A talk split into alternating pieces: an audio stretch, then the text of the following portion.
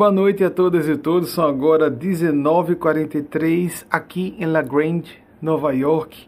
O equivalente a 20h43 em Brasília, 0h43 em Londres e Lisboa, 16h43 em Vancouver, onde há mais pessoas relacionadas e integradas nos nossos grupos, nos nossos núcleos, que têm acesso a três palestras fechadas. Amigas e amigos, antes de começar, é, o que foi falado de forma mais grandiloquente por esses amigos e amigas. Eu tomei nota aqui no final, enquanto eles estavam falando. A gente tem que dar um desconto. Amigos e amigas aumentam um pouquinho, nos veem de forma melhor do que nós somos. Mas eu concordo quando elas e eles, naturalmente, porque estão vendo encarnado, me confundem com os seres que eu represento. Esses seres que eu represento são muito mais do que isso. Eu sou humano, graças a Deus assumo isso sem nenhuma retórica de pseudomodéstia ou falsa modéstia. Não, não, isso é um, mínimo de juízo e de maturidade psicológica. Sou humano, normal, falível, vulnerável como qualquer pessoa. Apenas procuro cumprir os meus deveres. E acredito que faça um trabalho mais ou menos bem, melhorando com o tempo, com o aprendizado, a experiência, de canalizar esses seres do plano superior então, deixa eu fazer algumas referências aqui que é tomando notas. Agora, agora isso é nota mesmo que eu tomei. Não é o, a pergunta ao vivo de vocês que acontece, a palestra é feita com vocês ao vivo. Deixa eu então aqui na câmera mais fechada. Tiblonde, amada amiga e irmã Thaís Bezerra, uma lenda viva. Para os que estão nos acompanhando, de outras regiões, não só do Brasil, mas os brasileiros e brasileiras espalhadas, espalhados e espalhadas pelo mundo, Thais Bezerra é uma lenda viva do jornalismo em Sergipe e uma amiga muito querida, uma pessoa de uma capacidade de lealdade aos amigos e os amigos fora do normal. É, é um exemplo ímpar nesse sentido. E ela, ela que faz essa, não por toa, por causa de perceber isso, eu assumi o compromisso com ela. Para onde eu for, você vai junto. E os espíritos autorizaram. E por isso as notas dela, que ela publica semanalmente na prestigiadíssima coluna dela, são, né, para a comunidade sergipana, quero dizer, são publicadas junto aqui, no nosso programa. Eu disse a ela ir lá em 2005. Para onde eu for, você vai. E os espíritos é, endossaram isso. Ela citou Laura Amazonas, tia-avó dela. Laura Amazonas foi uma lenda viva, na época, como kardecista e conhecida para a velha guarda do kardecismo no Brasil inteiro. Então achei bonitinho que ela utilizasse, e apropriado, bonitinho quer dizer carinhoso e apropriado, que ela utilizasse a tradição familiar dela de kardecismo para dizer o que é um médium. E um médium que ela julga, obrigado, Tiblonde, ético e decente. Honesto, honestidade é uma coisa normal, não é? Não pode ser virtude. Mas é interessante que uma pessoa, então, posso aceitar, obrigado TB, porque a honestidade até onde a gente alcança existe, né? E não é virtude, assim, é, não é algo elogioso, é obrigatório de todas as pessoas. Mas interessante que ela traga isso a lume, porque é um ambiente onde há muito charlatanismo, em todo um ambiente fronteiriço entre a o que é convencional e o não convencional, entre o que é atacado e o que é bem visto, entre o que é considerado distúrbio mental, o que é fantasioso, o que é inventado. O fenômeno paranormal mediúnico está nesse campo, não é? Então é interessante que ela traga a experiência dela. Mateus Cunha também é um amigo antigo da casa e engenheiro civil. Interessante que é, Mateus traz, apesar da simplicidade da fala dele, ele trabalhou numa multinacional no exterior, falando fluentemente em francês. Então ele conhece e sabe o que ele está dizendo. Está falando com muita simplicidade, mas é aquela coisa lógica. Né? Como é da área de exatas, ele se impressiona com a parte matemática, probabilística dos fenômenos. E Breda Silva, da geração Z, essa menininha, com, com a pelezinha de porcelana de adolescente, é, é da geração Z, ela nasceu, a gente pode falar, não é? Segundo a etiqueta, a gente pode falar de mulheres jovens da idade. Ela nasceu em dezembro de 97, isso foi gravado em 2019. Ela não tinha completado ainda 22 anos, então estava com 21 anos, mas deu um show de bola aí na defesa da tese, inclusive com essa, isso que ela falou, a, para as pessoas com veia mais racional e um senso crítico e uma tendência ao ceticismo maior que é próprio da nossa cultura, da nossa época, e é do nosso público em particular.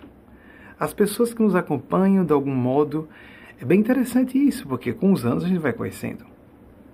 E o, o nosso público é particularmente, como é que eu posso dizer, meu Deus, é, isso me dá honra, né? É um público bastante instruído, um público inteligente. Ateus e ateias me acompanham e eu me sinto honrado por vocês me acompanharem, porque um ateu e uma ateia instruído, esclarecido, esclarecida, sabe, olha, essa pessoa é uma pessoa culta nessa área ou conhece o assunto nessa área e deixa eu ouvir, deixa eu ouvir para ver se balança um pouco as minhas certezas para que eu fique agnóstica ou agnóstico, por exemplo. Eu agradeço para quem é, seja ateu e ateia e me ouça julgando que é tudo meu. Porque o que eu faço aqui é representar seres superiores a mim que dão-me uma lucidez, inclusive nos aspectos de memória, como vocês veem com frequência, os assuntos são provocados na hora. É óbvio, a maior parte, quase sempre, acontece de eu citar coisas que eu não li, mas cai a minha mão logo em seguida. Hoje é fácil com a internet a gente pesquisa, não é? Mas houve tempo em que eu falava alguma coisa que eu desconhecia, tinha que correr para pesquisar para as pressas, é, para Desculpa a redundância, eu corri às pressas, mas era isso mesmo. Eu ficava bastante ansioso, esperando terminar a palestra, para correr para pesquisar. Porque eu fico consciente, a maior parte do tempo, quando eu assisto a palestra, raramente eu reassisto as palestras. É considerado uma limitação isso. O correto é reassistir para ver se houve algum ponto errado para a gente corrigir. Eu tenho muita dificuldade em me assistir, assistir às minhas palestras, mas quando eu assisto, eu percebo vários pontos em que eu simplesmente apaguei. E o fenômeno mediúnico é assim normal. É um fenômeno natural. A pessoa pode perder a consciência, que não é correto, não é melhor. Mas a gente perde, entra, sai. Eu noto, eu fico, na verdade, hiperconsciente, supraconsciente Converso com os espíritos, mas estou muito mais atento ao fluxo das ideias deles. Eles podem, em algum momento, intervir mais, claramente. E eles vão se permutando de acordo com os assuntos mais importantes a serem ventilados, dentro de uma pergunta que tenha sido provocada por vocês. Agora eu vou vir para cá. Pronto, vamos brincar das, com as câmeras.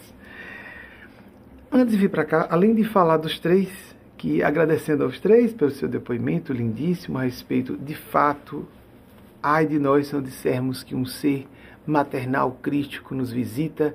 Agora o evento propriamente não existe, mas as pessoas podem mandar as cartas na época do dia 15 de março, em que nós celebramos um evento místico de ação de graças à mãe espiritual da humanidade.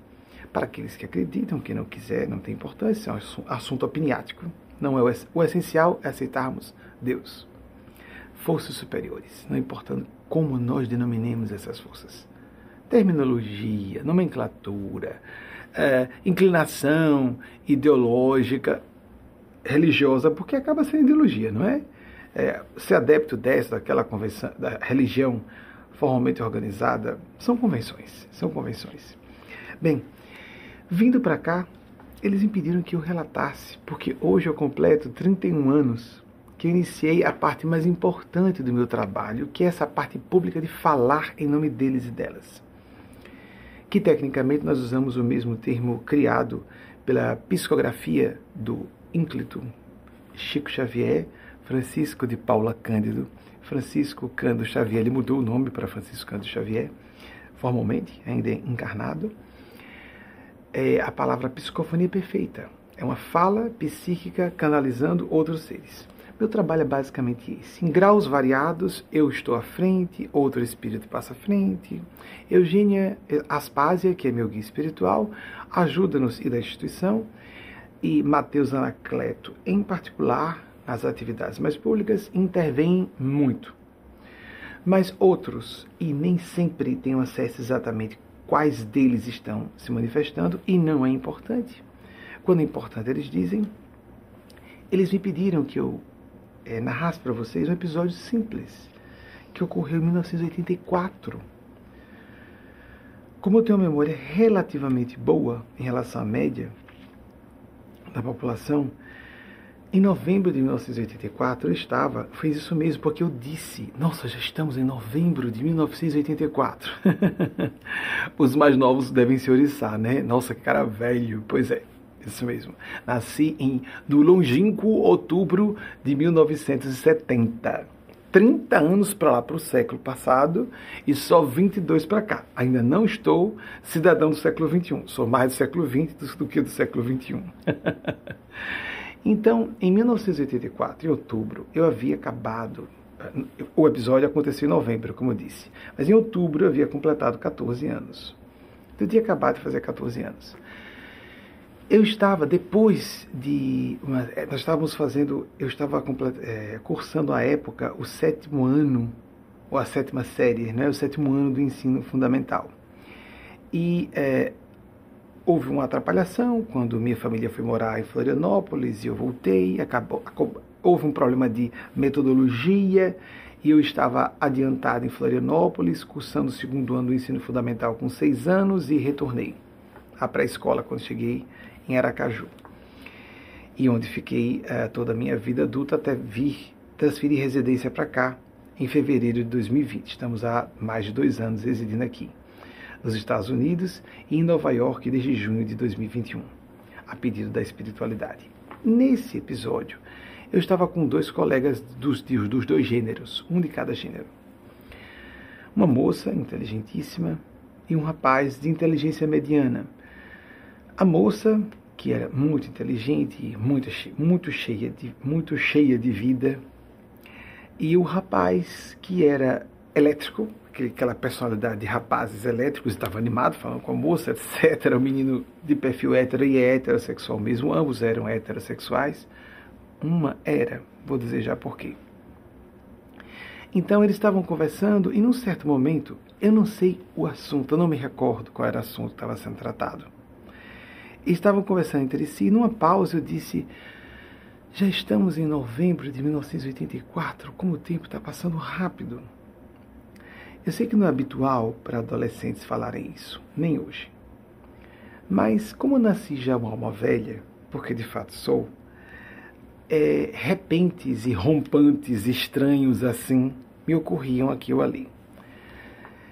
E os meus coleguinhas desataram numa gargalhada. Aquela coisa que crianças e adolescentes fazem sem pudor, porque não tem o verniz social das aparências de urbanidade, de comportamento cortês e civilizado, e demonstram imediatamente que pensaram e sentiram. Zombaram às gargalhadas.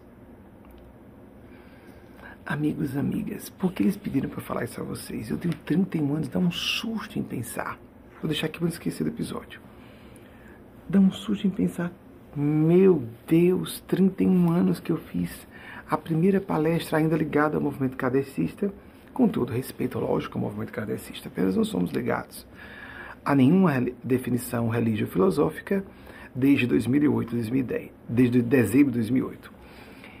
E passou tão rápido. Fale, nos despediram, fale do episódio ali de 84, tão prosaico, não é?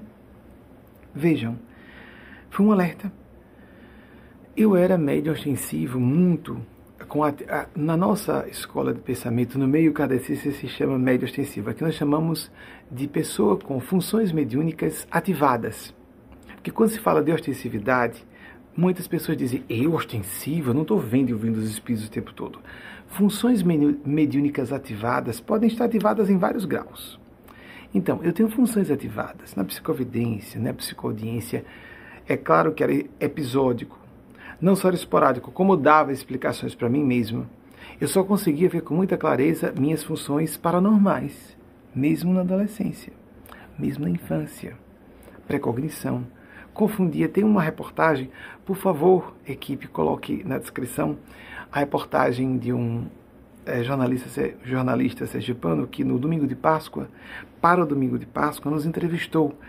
E a narrativa, se você tem curiosidade, eu falo porque eu gostaria, eu gostava de ler sobre médiums, principalmente quando eu estava confuso sobre minha própria mediunidade. Então, há algumas, alguns episódios narrados sobre a minha infância e adolescência, sobre o, a função mediúnica que eu nunca havia falado antes. Alguns coloridos inclusive sobre episódios que já haviam sido descritos e, portanto, trazidos a lume. Então, é, Garcia, obrigado por sua entrevista. Por favor, a equipe por, coloque o link para o portal Só Sergipe, em que eu concedi, para o qual concedi essa entrevista para o domingo de Páscoa pós-próximo passado. E vejam o que aconteceu. Desde a minha infância, por eu ter funções psicofônicas ativadas, eu me via falando coisas que eu não sabia por que estava falando e um alerta sério. Só mais tarde, na casa de 40 anos, num estado meditativo, os espíritos me apareceram porque eu estava meditando, não estava em transe mediúnico com intenção de, eu não fui para a meditação com intenção de comunicar com os espíritos. Já já vou abrir perguntas, as perguntas de vocês. Eu estou obedecendo os meus guias, porque não é bem obediência, estou seguindo uma sugestão, porque é rico isso, em termos de partilha pessoal tenho um pouco de pudor em questões autobiográficas, mas se é algo que alerta todas e todos sobre a gravidade da oportunidade de estar encarnados, encapsuladas em corpos físicos ou encapsulados em aparelhos de matéria densa como o nosso, vale a pena partilhar.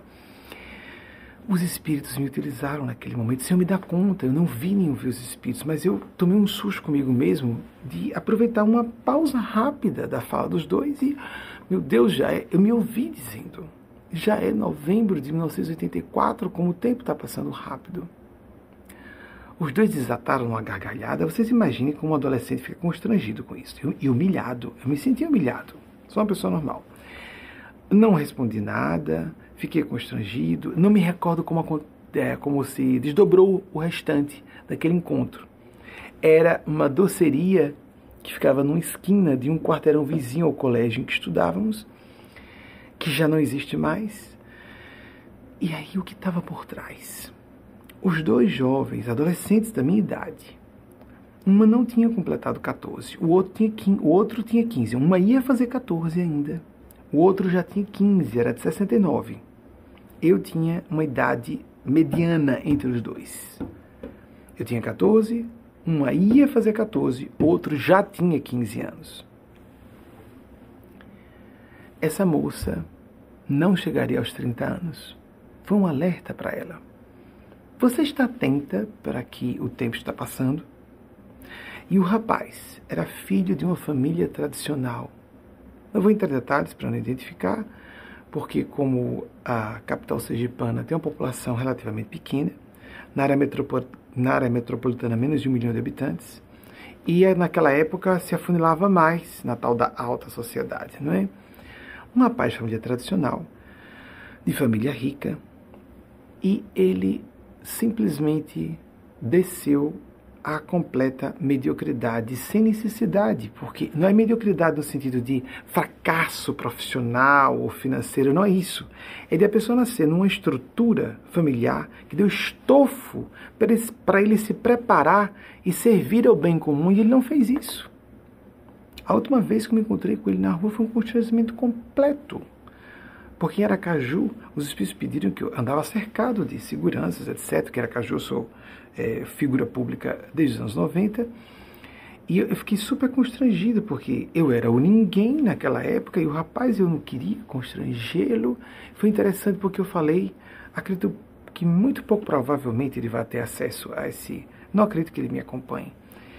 Mas eu me lembro que eu, ele ficou é, sem palavras. Isso foi na década passada. Eu me encontrei com ele, capaz de ele, se ele ouvir, não reconhecer.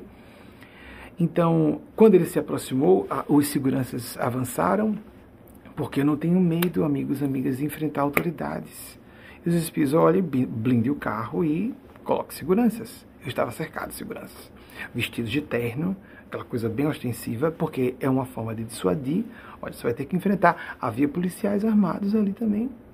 Chico Xavier andava com policiais armados. Aqui eu estou tranquilo, graças a Deus. Eu não tinha medo, isso é um problema. Ser temerária, não enxergar direito, não ter senso de proporções de perigo, né? Graças a Deus para poder fazer meu trabalho, que é uma loucura mesmo, uma loucura sagrada, mas é uma loucura. Representar a espiritualidade, representar a divindade. Ou a pessoa é psicopata, ou ela vive em pânico.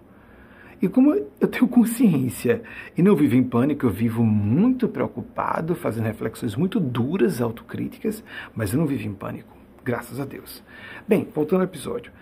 No final pesquisas, procurei o rapaz E com todos os sinais do, do constrangimento dele, eu fiz questão de falar com ele, porque ele me viu, etc. E no final disse: Seja feliz, seja feliz, seja feliz. E aí, então ele ficou, ele ficou um pouco perplexo, com um semi-sorriso, olhou. Como responder a isso?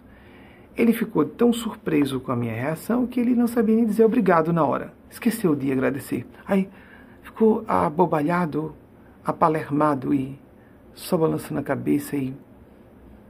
Prazer vê-lo. Prazer também. Eu fechei o vidro do veículo, não o vidro da janela.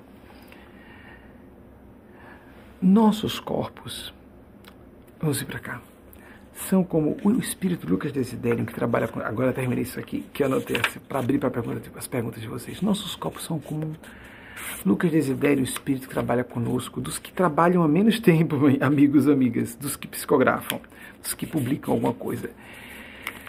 Se eu não me engano, foi no ano 2009. Ele comparou nossos corpos a um aparelho celular e uma bateria que está descarregando e nós não podemos recarregar. Às vezes há uma recarga dada pela espiritualidade maior.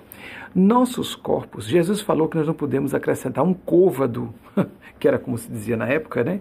Nós não podemos aumentar um centímetro a nossa altura. Tem cirurgias que aumentam, viu, amigos? Aumentam um pouco o fêmur tal. Não podemos acrescentar isso com segurança um dia às nossas vidas físicas.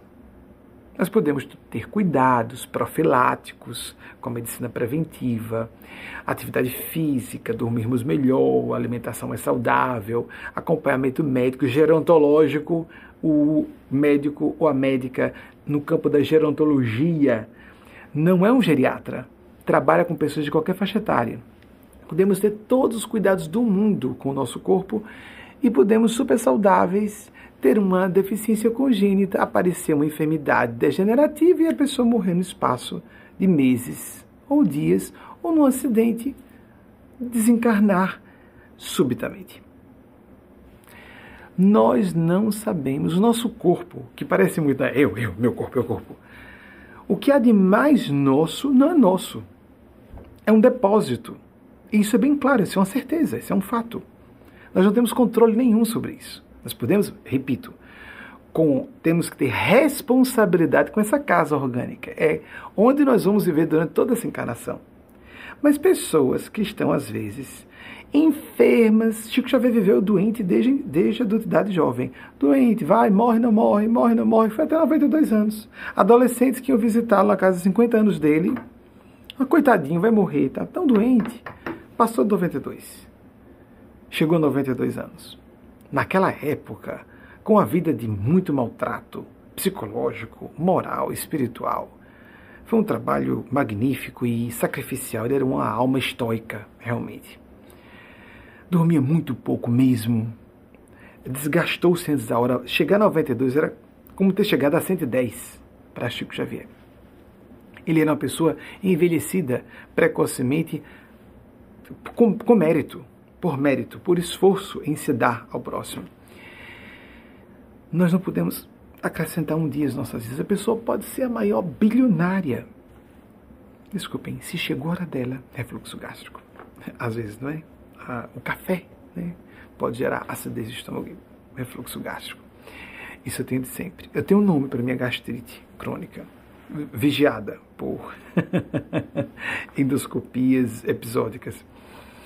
E eis que uma quando nós fazemos esse esforço de verificar é essa a reflexão. Voltando ao ponto fundamental, amigos, parando de onde estávamos.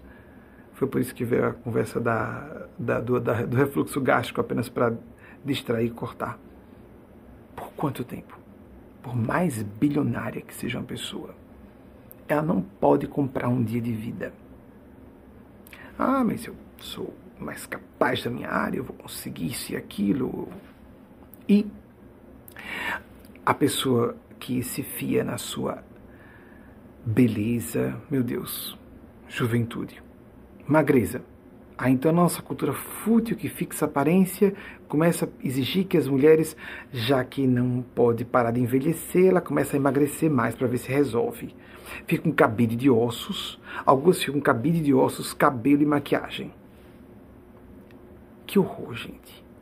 Que tirania com vocês mulheres em relação à aparência. Aí o cara diz: não, prestígio, títulos. Os títulos morrem todos, perdem todo o valor com a morte no nosso corpo físico. Ah, mas a inteligência é minha e eu conquistei, etc. Sofre um traumatismo craniano no acidente e perde a capacidade de se comunicar.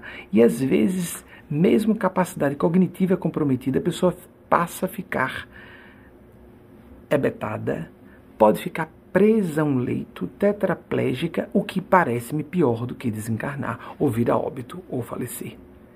Não é?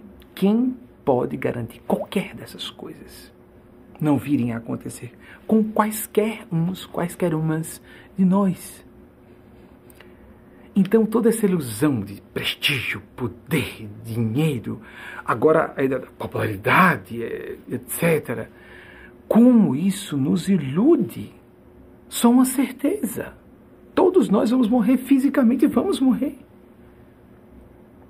Então, nesses 31 anos, porque embora o trabalho eu celebre de, dessa, nessa minha encarnação com a minha meu primeiro contato com o Espírito Eugênia Spásia, que é minha companheira espiritual, só que por misericórdia de Deus, porque ela é muito superior a mim em todos os sentidos, no outro plano, e canaliza, ajuda-me a receber as instruções do plano maior. Isso aconteceu em abril de 1988. Então, nós vamos celebrar no próximo ano 35 anos de atividade. A parte pública começou em 26 de abril de 90, com a publicação de um artigo na imprensa num jornal já extinto de Sergipe, Jornal da Manhã, Aracaju. E é, A Dor, o nome do artigo. E em 1991, no dia de hoje, no dia do trabalhador e da trabalhadora, não por acaso, era o trabalho da minha encarnação, a minha, foi a primeira vez que eu proferi uma palestra pública. Não à toa mesmo. Ficou muito claro para mim que significado simbólico, né? Mas com palestra, que interessante, eu não me sinto um conferencista propriamente. E com o tempo fui compreendendo que se tratava da psicofonia pública. Eu vou abrir as perguntas de vocês. Então, vocês perdoem os meus amigos, no que eles associarem à minha pessoa? É compreensível e confundem os guias espirituais comigo, é isso mesmo. É normal. É, com o tempo eu me aborreci com algumas pessoas para é, não confundirem a reverência para cima, para os seres angelicais, para os seres semidivinos como Jesus. A voz da verdade para a terra, quanto mais eu me informo no assunto, quanto mais eu pesquiso, quanto mais eu reflito, mas eu me convenço que o cara era o cara mesmo, nosso Senhor Jesus. Muito queimado por seus seguidores e seguidoras. Mahatma Gandhi foi o primeiro que disse isso. Ele diria, ele disse, seria cristão só. Olha lá, você tá. Seria cristão só. Isso não foi programado, amigo, só estou pedindo para falar. Mesmo, para não parecer que é crédito meu, eu estou falando porque não é crédito meu eu fico mais em paz se eu fizer isso. Eu me tornaria cristão apenas com o Sermão da Montanha. Vejam que lindo. Que o Sermão da Montanha é de um lirismo de uma profundidade filosófica, para quem conhece o assunto espiritual, é de uma profundidade excepcional. Ele disse: Eu me tornaria cristão apenas com o Sermão da Montanha. Mas os cristãos, as cristãs, me convencem do contrário, eu não vou me converter. Eu achei que foi uma, um raciocínio impróprio da parte de Mahatma Gandhi. vou, vou parar por aqui, vou parar por aqui. A gente, ah, me decepcionei com esse padre, com esse pastor, com esse doutrinador espírita. Você tem que ter os princípios e essas convicções por você. Você tem que seguir, você tem que fazer como Kardec, nós somos kardecistas. Falou o seu ser um livre pensador, uma livre pensadora. E se uma pessoa não corresponde, não está sendo coerente a uma certa deontologia, problema da pessoa. Você tem que ter livremente sua consciência. É porque algumas pessoas gostam de fugir aos compromissos e dão desculpa e transferem a responsabilidade para terceiros. Não adianta. Diante das leis da vida, as leis espirituais, isso não funciona. Mahatma Gandhi veio entre 1869 e 1948. Eu estou fazendo isso para poder não bater na mesa e canalizar a fúria do bem e eu fiz essa negociação com eles. Vamos então decidir o trabalhador e da trabalhadora passar para o trabalho mais efetivo. Já estou, obviamente, aqui refletindo com vocês. Pare para pensar, faça esse balancete. Como está o aproveitamento de sua encarnação? Em qualquer época, você pode recomeçar. Eu citei Chico há pouco. Naquela época, ele nasceu em 1910, desencarnou em 2002. Em 1959, no dia 5 de janeiro, se não me engano, ele saiu de Pedro Leopoldo é, para Uberaba e viveria mais 43 anos. Iniciaria todo um trabalho. No, 48 anos na época, ele ia fazer 49 em abril seguinte, isso foi em janeiro de 59. Era uma pessoa, na época era quase velha. E ele era muito desgastado. Ele começou do zero. Saiu com roupa do corpo. Aquela representação está correta. É do de uma das cine, cinebiografias dele, em que ele sai com um exemplar do Evangelho segundo o Espiritismo. Foi prestação de trem e saiu. Pelo menos as informações que eu tive de biógrafos dele. Em qualquer época, qualquer faixa etária, é momento de recomeçar, mesmo porque para certas atividades é melhor que estejamos mais amadurecidos no corpo, porque a madurez orgânica nos propicia uma neurofisiologia. Eu sei que é bioeletroquímico, mas a questão é que a neurofisiologia vai se esculpindo com o uso, com a experiência, e nós podemos fazer o que um amigo espiritual chama de download evolutivo baixar o que nós recebemos de outras encarnações como experiência, por entrelaçar com a experiência dessa própria existência física. Faça um balancete. Pare de pensar na questão da idade uma médium, antes de passar perguntas vocês, eles propuseram que eu falasse uma médium norte-americana, Sarah Mario, desculpem, Sarah Mario, em mil, quando ela estava, desculpa, não vou lembrar o ano, ela desencarnou na casa de 90 anos, e ela, quando estava com 77 anos, ela começou o trabalho de despertar espiritual dela aos 60, quando o marido dela veio a óbito, e ela descobriu que não sabia quase nada por si mesma. Ela era completamente dependente do marido, não tinha autossuficiência nenhuma. Quando ela estava com 77 anos, ela desenvolveu a mediunidade a partir de 60 anos. Aos 77, o guia espiritual apareceu, Sara, sua missão vai começar no Brasil. 77 anos, ela disse: Estou preparada para é, ser levada. Ela pensou que ia desencarnar, não é? Desligar-se do corpo físico. Estou preparada. Não, Sara, não. É com esse corpo velho mesmo. Esse daí. Ela, peraí, como? Eu não conheço ninguém no Brasil. Vá, isso vai ser indicado a você o que fazer lá.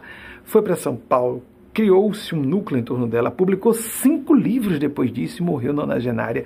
Pouco antes de desencarnar, o guia apareceu, volta para os Estados Unidos, ficou com uma irmã e desencarnou aqui na nonagenária depois dos 77, quase 80 anos, ela viveu um trabalho de 18 anos no Brasil, depois de 77, aproximadamente 18 anos. Publicou cinco livros no Brasil quando é, imigrou para o Brasil.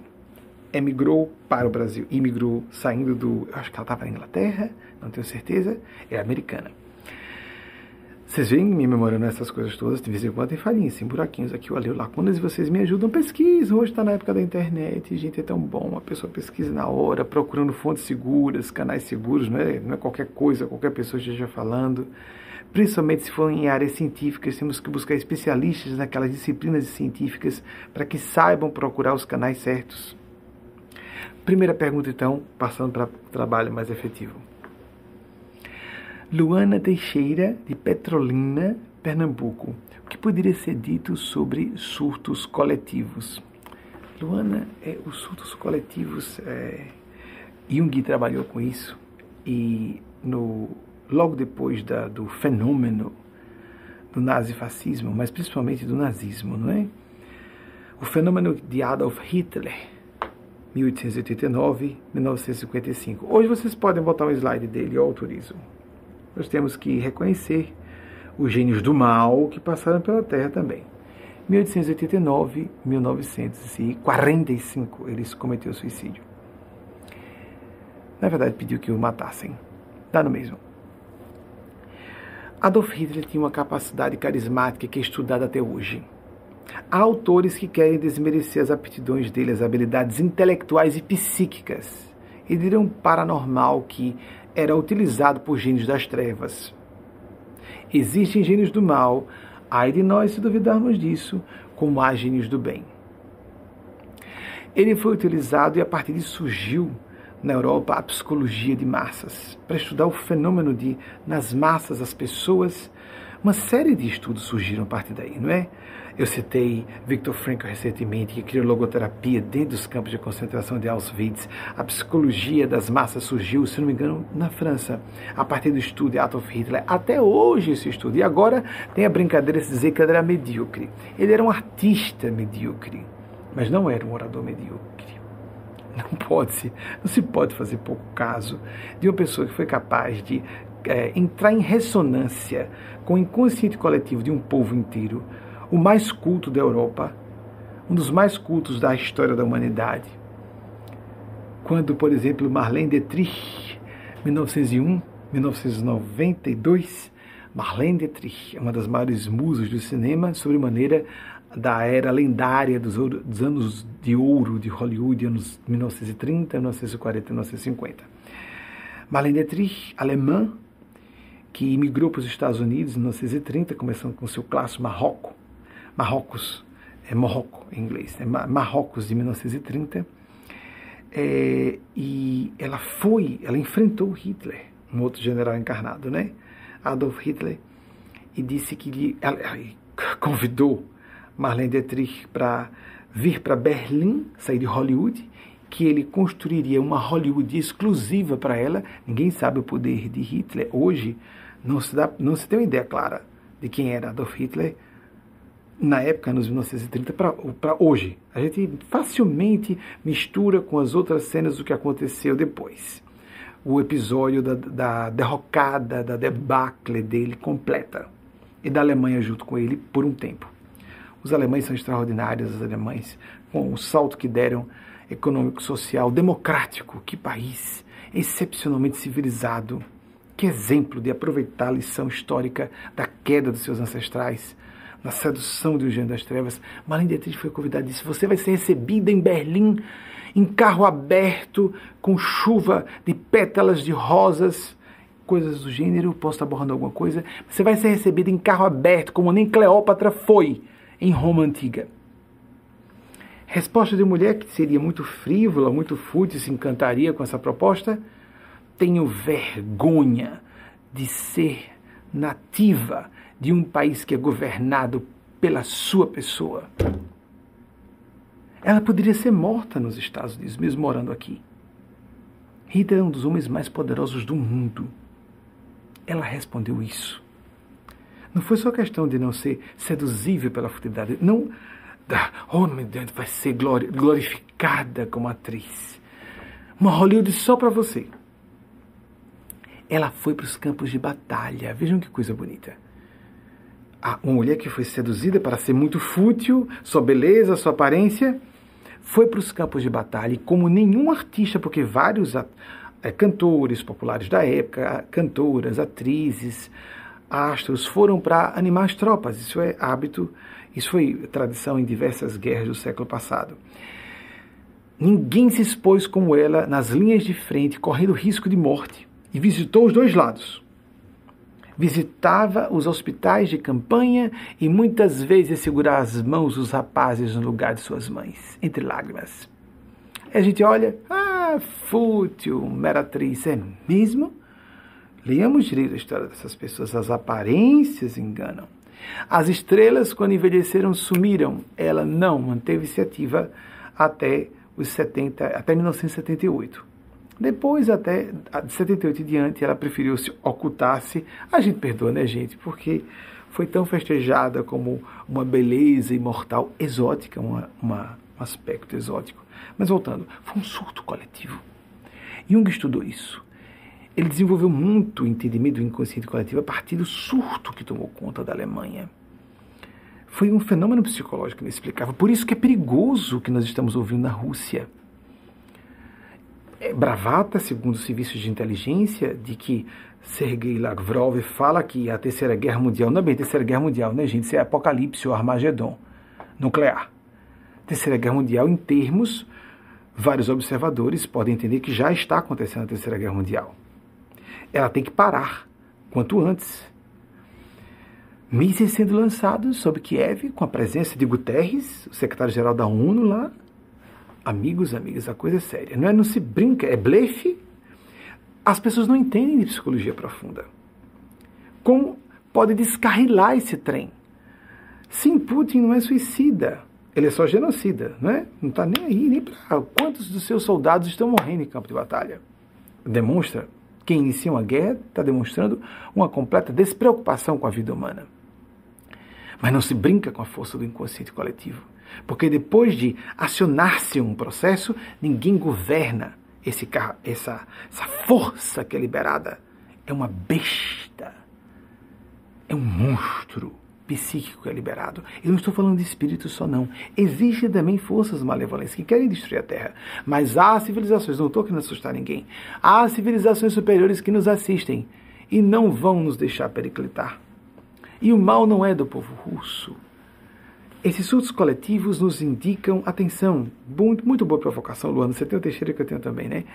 Então, quem sabe ajuda é parente. A gente fala em Sergipe, não sei se Pernambuco também, também tem, lá por detrás da serra. Né?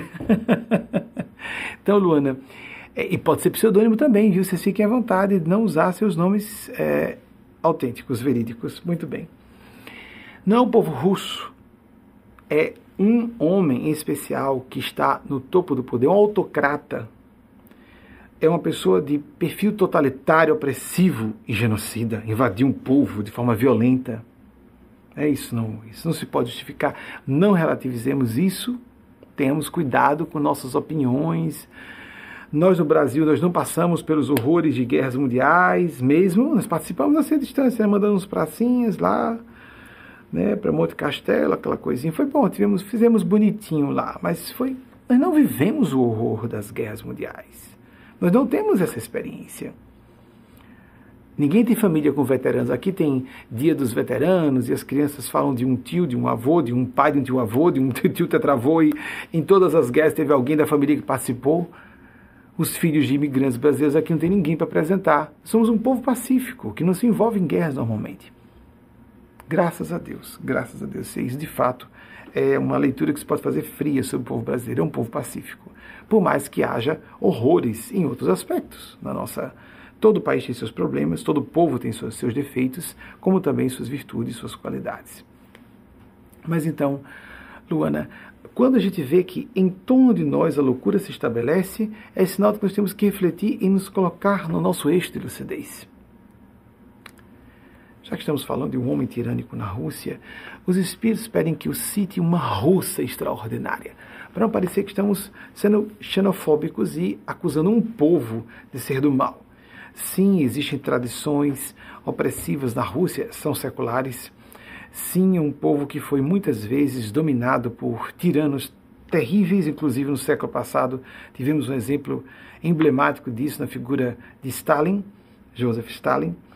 Mas vamos é, tratar de uma mulher extraordinária russa Madame Helena Petrovna Blavatsky. A equipe está atenta, eu estou soltando tanta coisa hoje, eu pensava que. Eu estava dizendo, dá para citar menos algumas coisas, mas eles querem que eu cite mais. Madame Helena Petrovna Blavatsky, 1831-1891. Eu já citei no correr dos anos algumas vezes, porque é uma mulher, foi uma mulher extraordinária. É uma mulher extraordinária. Foi algumas vezes acusada de fraude, será mesmo? Esteve aqui em 1873, em Nova York, começou a fazer 873, a fazer uma série de manifestações mediúnicas extraordinárias, mas ela era uma escritora e médium. Pra, imaginemos o que seja juntar o gênio de Kardec, que foi um gênio mesmo da ciência, e o gênio mediúnico de um dos médiums extraordinários, ou uma das médias extraordinárias que trabalharam com Kardec. Madame Helena Petrovna Blavatsky, eram as duas coisas numa pessoa só. E é, ela não só foi cofundadora da Sociedade Teosófica Internacional, como ainda publicou um clássico importantíssimo, um, um, entre outros. Entre outro, eu acho que levantando alguma coisa com o véu de Isis, que tem um livro no Brasil semelhante, mas tem um clássico dela que fala sobre o véu de Isis, que não vou entrar na mitologia egípcia agora, o que interessa é a questão de abrir, abrir as comportas com outra dimensão. O que importa é a doutrina secreta de 1888. Atenção, equipe, me ajudem com essas informações. 1888, é, ela publicou o clássico que sintetizava uma série de linhas de pensar, por exemplo, científico, religioso, espiritual, uma coisa extraordinária para a época. E era uma mulher. Esse é o problema. Ela, ela, ela portadora, era portadora de alguns pecados. Ela era mulher no século XIX. E ela era russa, um povo considerado inferior mesmo. É diferente de Kardec, nasceu na França, ou dos grandes autores ingleses ou de países anglofônicos. Não era americana, não era francesa, não era inglesa, não era alemã, nada. Era só russa. Então, mulher e russa deve ser uma fraude. Então, as acusações de fraude me soam suspeitas. A teosofia surgiu com Madame Helena Petrovna Blavatsky, muito semelhante ao movimento, semelhante, ao movimento de Kardec. Todos dois muito sérios e existem até hoje. Mas perdeu muita força porque partiu de uma mulher. É triste isso, não é? Nós pensarmos dessa forma. Estava aqui. Veio para uma, uma das grandes. Nova York já era uma grande metrópole Falando, só para vocês terem uma ideia, a Guerra da Secessão, que aconteceu entre 1861 e 65, de novo citando né, a Guerra da Secessão, atenção aqui, me ajudem, eu posso estar me atrapalhando. Antes disso, se eu não me engano, o levantamento é de 1858. Não só Nova York, como Chicago já tinham mais. Chicago era na região dos Grandes Lagos, aqui, aqui mais para o norte. Eram duas metrópoles industrializadas com mais de um milhão de habitantes cada uma delas na década de 1850. O tal do dia do trabalho, não por acaso, a sincronicidade ou a convergência, a condição. Ainda é sincronicidade, já estão dizendo que eu corrija. Isso é, Jung chamava de sincronicidade, isso é fenômeno mediúnico mesmo.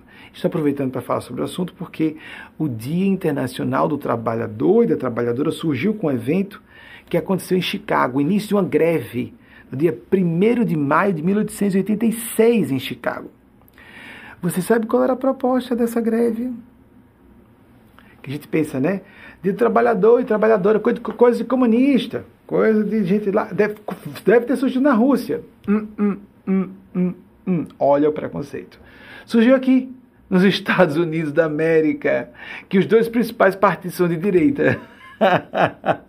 os republicanos e democratas, só que os republicanos são de direita conservadores, às vezes ultraconservadores, e os democratas são de direita ilustrados, esclarecidos, abertos a. são progressistas, são libertários, são defensores das minorias, não é? Então, mas são de direita também. Pelo menos em linhas gerais a gente pode dizer isso. Eu não sou especialista em ciência política, mas posso falar com alguma segurança que, em termos aproximados, seriam dois partidos de direita. Surgiu aqui Olhem qual foi a proposta de reduzir a carga diária de trabalho de 17 horas. Carga diária de trabalho de 17 horas para 8. De pessoas que estavam nas fábricas. Isso aconteceu muito na Inglaterra. A Revolução Industrial, que teve dois grandes movimentos. Ai, gente, me ajudem, por favor. É, 1765, mais ou menos os historiadores, pelo menos os mais conservadores que eu, a que eu tenho acesso, de, porque eu prefiro aqueles que. o consenso, melhor, porque é claro que todo assunto de história, ainda mais estabelecer datas para ondas civilizatórias, isso é bem arbitrário. Existem duas grandes revoluções industriais, uma de 1700, mais ou menos definidas em 1765 e 1865, com esses um século de distância. Então começou na Inglaterra e botando crianças nos, é, nos porões das fábricas, crianças que não viam a luz do sol. Pois bem, em Chicago houve esse movimento. Somente no período entre guerras, as duas grandes guerras mundiais, somente no período entre guerras. A, a Primeira Guerra Mundial acabou em 1918, 14, 18. A Segunda Guerra Mundial, 39, 45. Então, entre 18 e 39 foi que os países ditos mais desenvolvidos, industrializados, hoje não se considera um país desenvolvido por ser industrializado. Nós vivemos como, a, como Alvin Toffler, extraordinário, eu li Alvin Toffler junto com Kardec em 88 fiquei fascinado. E Alvin Toffler é, falou sobre a terceira onda, que era a onda de serviços, nós já, estamos, já estaríamos uma quarta, que é a da informação como Peter Drucker, um dos pais, ou o pai por excelência da Escola de Administração de Harvard, aqui, que trouxe a ideia de a era do conhecimento. Foi um dos autores que a quem mais se atribui essa denominação de nossa era de a era do conhecimento. Então, só nesse período entre guerras que os países ditos mais desenvolvidos, que seriam os industrializa industrializados naquela época, adotaram, de um modo geral, a regra das oito horas diárias de trabalho. Não é bárbaro, amigos amigas? Isso. Vejam, há muitas pessoas que trabalham 17 horas por dia. Eu normalmente trabalho mais que isso. Deveria trabalhar menos para dormir mais. Mas uma coisa a gente livremente, que é isso os trabalhos home office. A gente está falando o home officer e a pessoa que trabalha em posições de liderança, o que for. Normalmente trabalhamos muito mais do que as outras pessoas, mas a pessoa se é obrigada no porão de uma fábrica a ficar 17 horas por dia no trabalho mecânico. Como temos a agradecer a essas pessoas extraordinárias do passado, não é? Quando vemos esses surtos coletivos, nós vemos uma era de distopias, não é? Que tristeza! Mal nos Estamos saindo da pandemia sim, sim, não está formalizado. A Organização Mundial de Saúde não decretou o final. Só quando a Organização Mundial de Saúde, amigos, nós somos é, relativamente ligados à ONU, a nossa instituição, com o seu nome social, a, a, a razão social, o seu nome jurídico, Sociedade Filantrópica Maria Nazaré é um órgão consultivo do Conselho Econômico e Social da ONU, só quando a Organização Mundial de Saúde, que é um órgão celebérrimo, muito sério na área de saúde, disser que acabou, nós vamos considerar que acabou. Mas estamos começando a afrouxar não é, as medidas de, uh, preventivas não farmacológicas, as pessoas estão já na sua quarta dosagem de vacina, eu tomei na semana passada, semana passada? Na segunda-feira, é que já é a segunda dose reforço, enquanto as variantes vão ficando mais fracas, a tendência é essa, enquanto não surge outra pandemia. Porque há toda circunstância ecossistemática de invasão do ser humano nos ecossistemas que propicia essa circunstância o surgimento de novas pandemias, entre outras razões, não vou entrar no assunto, quem quiser pesquisar pode pesquisar. Mal a gente está saindo da pandemia, sofrendo problemas eco ecológicos, ecossistemáticos, climáticos gravíssimos que nos põem à beira do Armagedon ecológico, e nós temos um perigo de uma guerra nuclear de proporções globais. Então, quando a gente vê esse surto todo, a gente tem que se esforçar para se colocar no centro. Eu estou muito otimista e esperançoso, tranquilizem-se. Nós vivemos o que temos que viver. Existem karmas coletivos Assim como há karmas individuais. Sim, existem. Vejam, eu falei de preconceito e de como. Há preconceitos em tudo, não é? Essa ideia de. A propaganda de que o Ocidente do mal, na Rússia, a propaganda do outro lado, graças a Deus, muito mais conscienciosa de que estamos enfrentando a força do mal, amigos, amigas, antes de criticarmos a OTAN, no Brasil tem uma confusão incompreensível sobre um assunto emblematicamente do mal.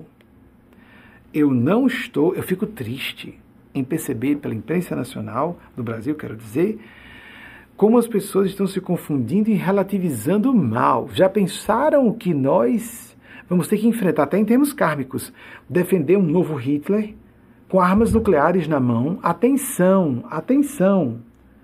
Este homem tem um perfil semelhante ao de Adolf Hitler, só que Adolf Hitler tinha certos distúrbios mentais que o atual chefe do executivo da Rússia não tem. Ele tem problemas graves emocionais e, de certa maneira, cognitivos, como a perda de. Ele não tem um senso de proporção de perigo claro. Nós vemos isso. É cercado só de, de uma claque de pessoas que só concordam com ele, ele não quer ouvir o outro lado, é um perigo, ele vive isolado, ele quer acreditar que está vencendo, e são serviços de inteligência do Ocidente que estão trazendo essas informações, é perigoso. Não relativizemos, cuidemos, tenhamos cuidado com a nossa própria consciência. Já pensou que voltarmos, coloquemos, nos coloquemos do lado certo da história. Se quisermos ter, tirar dúvida, Vejamos o que está acontecendo com pessoas que estão lá. Aqueles países fronteiriços, a Rússia, que por escolha própria, autodeterminação desses povos, é um dos princípios basilares, ba, desculpem é o pleonasmo, os princípios basilares da, uh, da ordem mundial que se estabeleceu depois da Segunda Guerra Mundial, com a criação da ONU em 24 de outubro de 1945, outra data a ser pesquisada, equipe.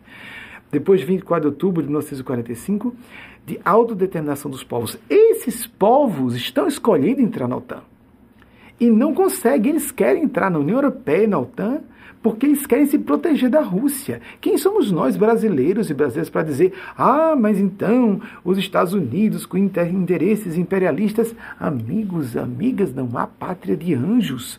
Mas quando houver o mal definido em seus contornos completos, como está acontecendo a Rússia é, é, esmagando a Ucrânia como está, e ameaçando o mundo de nos colocar numa guerra nuclear?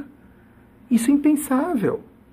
Só porque há, vejam, duas mil das mais de seis mil armas nucleares da Rússia, mais de duas mil são táticas, as chamadas armas nucleares táticas. E o Ocidente só tem 100. Mas se começa essa brincadeira de Putin achar que tem uma vantagem por causa das armas, das armas táticas a mais, os Estados Unidos vão ter que entrar com as armas nucleares de grande proporção? Amigos, amigas, isso é extremamente perigoso. Não menosprezemos, nos coloquemos do lado certo da história. O Brasil está confuso. O governo brasileiro está confuso. Nós não podemos, como brasileiros e brasileiras, temos que fazer pressão na opinião pública, as pessoas de influência, fazer pressão para dizer não nos confundamos nesse momento. Sim, morrem milhares de crianças na África todos os dias e no terceiro mundo, entre aspas, que não existe mais, não é? Essa constituição, no mundo pobre, vamos for colocar assim, simplificando, no mundo pobre, há crianças morrendo de fome. A última, o último levantamento que tive acesso foi de mais de 6 mil mortes de crianças por dia decorrente de fome.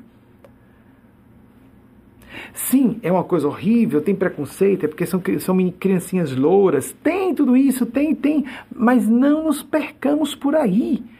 É uma potência nuclear maior do mundo invadindo um país claramente inferior e submetendo ao seu talante, ponto final, e uh, arrasando a população civil. Não temos como questionar que isso seja gravíssimo sem provocação.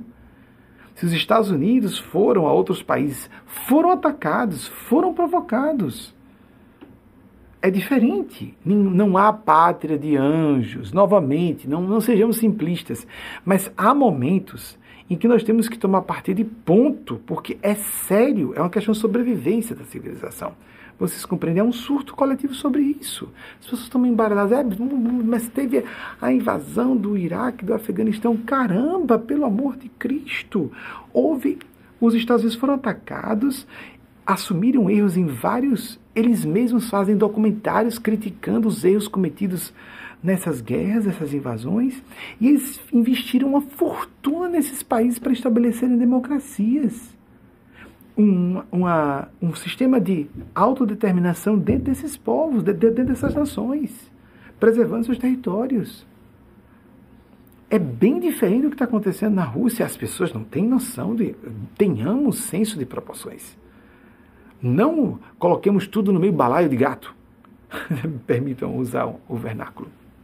Então, quando a gente vê surto coletivo, nos coloquemos mais no nosso centro apresentemos argumentações racionais, ajudemos as pessoas a pensar de forma lúcida, sensata, de forma pragmática, sim aceitando a crítica, mas vejamos se a crítica faz sentido. Nós não temos autoridade muito para falar sobre esse assunto. Deixe tudo isso, né, amigos amigas? Ah, eu gostei, só para relaxar. Vamos relaxar. Na minha adolescência, eu li um autor que me me agradou muito. Eu não sabia na época, não existia internet, não é como o nosso pessoal está aqui pesquisando para ver se eu estou dizendo asneira, quantas caquinhas eu estou fazendo em tentar lembrar das coisas, mesmo que influenciado pelos espíritos nobres. Eu não sabia que ele estava encarnado estava. Porque ele tinha publicado seu clássico, O Poder do Pensamento Positivo, em 1952. Atenção, amigos, O Poder do Pensamento Positivo, em 1952. Norman Vincent Peale. Peale Peale, não é Pérola, não, é Peale. Norman Vincent Peale. 1898, 1993. Eu li nos anos 80. o clássico dele, O Poder do Pensamento Positivo.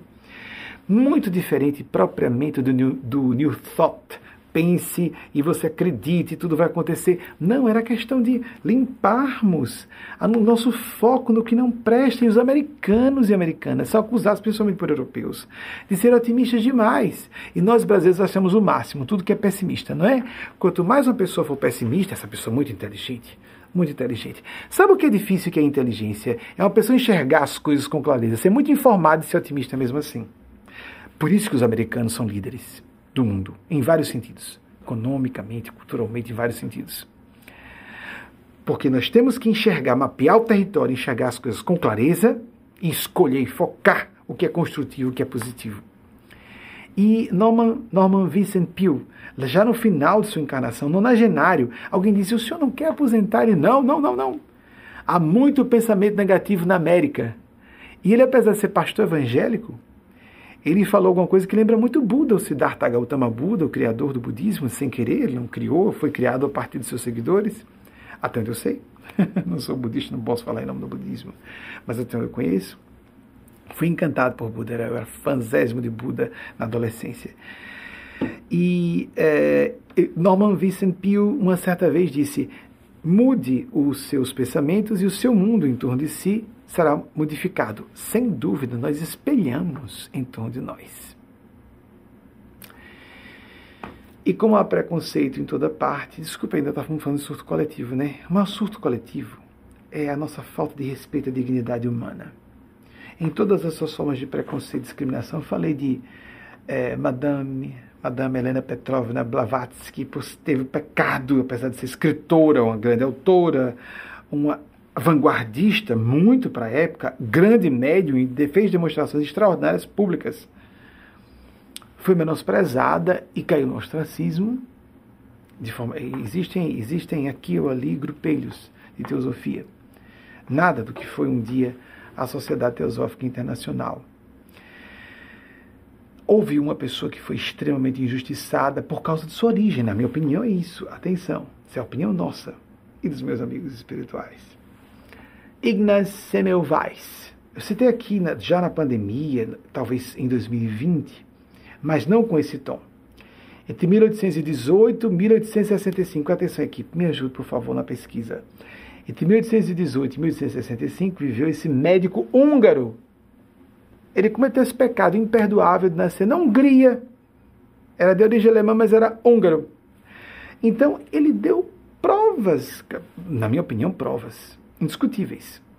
Ao analisar é, é, a estatística de morte de, por infecção de parturientes, que quando o parto era feito por parteiras ou por estudantes de medicina, que na época não lavavam as mãos, pegavam um paciente, iam para outro, não havia o sentido de asepsia na época. Não, é, não havia o conhecimento dos micro-organismos, falavam-se de miasmas, falava-se de miasmas, Kardec usou essa expressão os odores fétidos, como se fosse uma coisa mística, alguma coisa de podre que pode transmitir uma, um miasma, uma influência negativa, patológica, e ninguém sabia o que era aquilo ali. Esse homem que deu, apresentou matematicamente, por estatística, ele quis, apresentou a tese que havia necessidade de, de os médicos, os estudantes de medicina lavarem as mãos, um, pouquinho dessa psique fosse. A época do século XIX, os hospitais amigos, eles tinham que aterrar os hospitais de vez em quando, botar baixo, de tal modo que ficavam infectos. As pessoas iam para casas de morte, entravam lá para morrer. Se já estava doente, terminava. Se não tivesse, morria. Muito bem. Se não tivesse doente, ficava. Se estava um pouco doente, ficava muito. E entrava e não saía mais. Morrou. Mas foi avanço, foi crescimento. Na mesma época, Veja, eu falei 1818. Em 1822, só quatro anos depois, nasceu Louis Pasteur, que viveu até 1895. O pai da microbiologia. Mas Pasteur teve a graça de nascer na França. E por isso ele pôde ter uma história interessantíssima da parte de Pasteur. Vamos para cá para contar. Essa é fabulosa. Eu sei que eu já trouxe em alguma ocasião, mas Pasteur falou, francês, um cientista francês, e em pose, né, barba e tal, e pose, circunstância, aquela pompa, etc. Foi aceito, graças a Deus. Entramos na era do reconhecimento da existência de micro-organismos. Há um episódio curioso em que ele chamou seus detratores para uma demonstração pública, colocou um microscópio para mostrar a existência de uma célula, né? Então, o seu principal detrator foi chamado para. Você tem que ver, você mesmo vai ver. Isso entrou para os anais da história da ciência. Ele lá foi, olhou e disse: Estou vendo, mas não acredito, me recuso a aceitar, posto que é impossível. que mostra que antes de sermos cientistas, somos seres humanos. E como seres humanos, projetamos nossas pressuposições de verdade. Somos muito mais emocionais do que gostaríamos de admitir.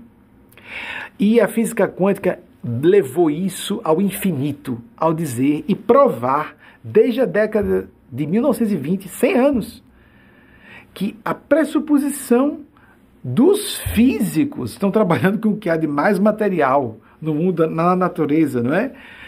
Nos físicos estão trabalhando com subpartículas da matéria, subpartículas atômicas. A pressuposição, quando, foi se, quando estava se tentando definir, a matéria, afinal de contas, é realmente formada de, de corpúsculos minúsculos, os átomos, ou de ondas. Tinha gente que achava isso um delírio completo. Como assim de ondas? Mas à medida que eles iam a congressos e mostravam os seus experimentos científicos, o pasmo surgiu. Os cientistas que antecipadamente criam que a matéria era corpuscular tinham evidências laboratoriais de que a matéria era corpuscular. Os que supunham previamente que a matéria, desculpem o pleonasmo, que a matéria era ondulatória, tinham evidências de que a matéria era ondulatória. Então surgiu a tese da teoria corpuscular ondulatória, o princípio da complementaridade o princípio de que a matéria é, ao mesmo tempo, corpuscular e ondulatória. Em termos de. Sabe o que são essas ondas? De probabilidades de existência. Porque quando a gente pensa em onda, a gente pensa uma partículazinha se movendo rápido, né? Fazendo ondinha. Não, não, não, não, não, não, não. Ou várias partículazinhas fazendo onda. Como moléculas de água, de H2O no, nas ondas da praia. Não, não, não, não, não, não são ondas de probabilidades de existência, de eventos.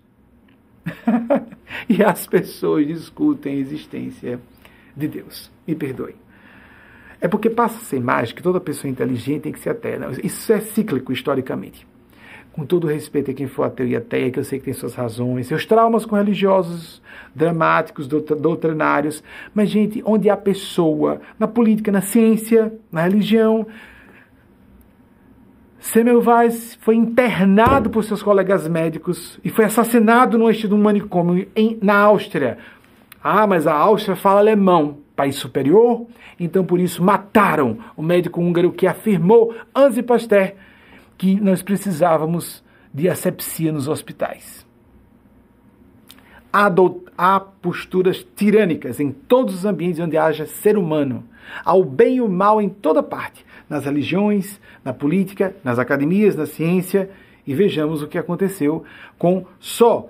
Vamos excluir Deus, se excluir religião resolve. Nós tivemos dois dos maiores genocidas da história da humanidade em povos que foram organizados com ateísmo oficial: Stalin e Mao Tse Tung. As pessoas que mais mataram seus patrícios. Mao Tse Tung, perdão, Stalin foi responsável pela morte de 20 milhões de seus patrícios. Mao Tse Tung, de 70 a 100 milhões, os biógrafos não sabem ao certo se ele chegou a matar 70 ou 100 milhões de seus inimigos. Então, há tantos fenômenos psíquicos, além da compreensão de nossa tão recente e arrogante ciência, três séculos só. Três séculos de ciência como nós entendemos, uns três, no máximo quatro. Tão recente Leamos um pouco os teóricos de física quântica. Leamos um pouco esses autores que questionam essas certezas completas. Certezas. Werner Karl Heisenberg trouxe a tese do princípio da incerteza desde lá do século passado, junto com o princípio da complementaridade surgiu o princípio da incerteza, até no que se trata do mais objetivo, grosseiro e material que existe, a matéria, amigos, amigas. O que nós estamos vendo, tocando e sentindo é uma construção elétrica, bioeletroquímica no nosso cérebro. Nós não sabemos o que existe aqui fora. Como disse Albert Einstein em 1879, 1955, ma o materialismo deixou de existir por absoluta ausência de objeto de estudo. Cadê a matéria? Virou energia. Que energia é essa? É, é, claro que ele entrou em conflito com a escola de Copenhague, é, o seu Niels Bohr, criado por Niels Bohr, e ele criou aquela frase famosa, Deus não joga dados, etc por causa da questão da, das probabilidades matemáticas de existir ou não existir alguma coisa, o colapso da função de onda que falei aqui recentemente. Mas, amigos, amigas, isso é só o início. A ciência está em seus primórdios, estamos, primórdios. Nós estamos engatinhando. Estamos engatinhando. Mas para falar bem da medicina de novo, vamos citar aqui então um canadense, teve sorte, né? Nasceu num país anglofônico já que fala inglês do berço, deve ser superior. É isso que o mundo pensa, principalmente os anglofônicos. Então, é, William ah, Osler, Osler, William Osler, canadense, e um grande homem, um grande homem. Inclusive a frase dele, eu acho que é a base de uma, de uma frase muito famosa atribuída atribuída não, é um discurso de Kennedy, o presidente norte-americano John, é, John Fitzgerald Kennedy, é que é, JFK, é, Fitzgerald Kennedy, porque estou lembrando do pai também, do irmão. Bem, acho que. Ai, ai, me deu dúvida agora se o J dele é Joseph. Bem, JFK Kennedy, porque teve o irmão John, que veio a óbito em 68. Ele foi, ele foi assassinado em novembro, em Dallas, Texas, 23 de novembro de 1963. Hoje eu tô que tô, não é? Caramba, mas é pronome exaltado. Eu agradeço. Eles botam para eu citar para eu abaixar o tom. Oh, que bom. Eu aceito essa troca. Em Dallas, Texas, seu irmão, se não me engano, em abril. Não lembro a data. Ah, abril, o dia, não lembro. Abril de 1968. E a fala de. Eh, eu estou citando William, William Osler, porque é considerado um dos pais da medicina moderna ele próprio não considerava, mas ele é considerado. E é, ele disse algo é, bem interessante, rico moralmente, espiritualmente. É um homem de bem da ciência e com espírito humanista, que nós temos que nos esforçar para colher, para ver o que, é que nós podemos oferecer à vida, ao mundo, e não o que nós temos que tirar do mundo. Vejam como parece com aquele discurso de Kennedy que nós somos responsáveis? É que não pergunte ao seu país o que o seu país pode fazer por você, e sim o que você pode fazer para o seu país. Lembram? Não parece com que o médico canadense falou um século antes dele? Me parece. Embora é, eu acho que Kennedy nasceu um ano antes. Ah, meu Deus, não tenho certeza. Eu acho que ele nasceu em 1918. Vocês, por favor, pesquisa. Eu não estou seguro. Porque uh, William me lembro com mais clareza agora, que desencarnou em 1919 e Kennedy nasceu, pelo que eu lembro, em 1918, desencarnando no dia, ai, na data que entrou na história da humanidade, né? E eu estou com dúvida se foi 11 ou 22 de novembro. Caramba, eu acho que foi 22 de novembro. Estou com dúvida. Vejam aí, por favor.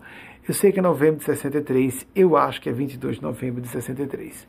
Aquela cena famosa de uh, Jacqueline Kennedy, que ainda não era Onassis, era Kennedy, subindo na capota do carro para pegar pedaços do cérebro do marido. Que, que espírito de iniciativa nesse bem americano. Agir, pegar pedaços do cérebro, não vai resolver nada. Uma mulher brasileira está desmaiando. Né? Ai, meus sais. Estou morrendo, desmaiando, socorro, meu marido foi baleado. Ela se levantou e de quatro carros em movimento, os caras do serviço de, eh, secreto puxando, de proteção da presidência, puxando-a de volta e ela lá subindo para pegar os pés. O que, que ela queria? Autorização de ninguém? Apesar de ser uma lei, vocês vejam como é importante isso. O lado bom do individualismo norte-americano, senso de responsabilidade. Eu sou responsável, eu não sou vítima do mundo. Complexo de vítima É o contrário do senso de responsabilidade. Complexo de vítima é próprio de pessoas sintonizadas com as forças do mal. Isso mesmo. Coitado de mim, foi uma circunstância de vida. Grandes líderes surgem por circunstâncias de vidas difíceis. Como é que eu respondo a essa situação? Jesus falou muito sobre isso. Qual o bom servo? Aquele que diz sim, não faz, ou aquele que diz que não e faz? Ele disse: se você quiser me seguir, tome sua cruz e me siga. Ele não disse, me ajude com minha cruz. Não, escolha seu caminho, seja livre. Nécios, por acaso, está estardos em inteligências, inteligência, disse ele. Buscai primeiramente o reino de Deus, sua justiça, e demais se vos acrescentará. Conhecereis a verdade, e a verdade vos fará livres. Não coloquemos intermediários, intermediárias entre nós e Deus e nossa consciência. Vocês podem estar me ouvindo, sim, nós temos que ouvir pessoas de fora. Nós podemos até colocar alguém, obrigado por quem considerar, que eu seja representando sua fé, para provocar.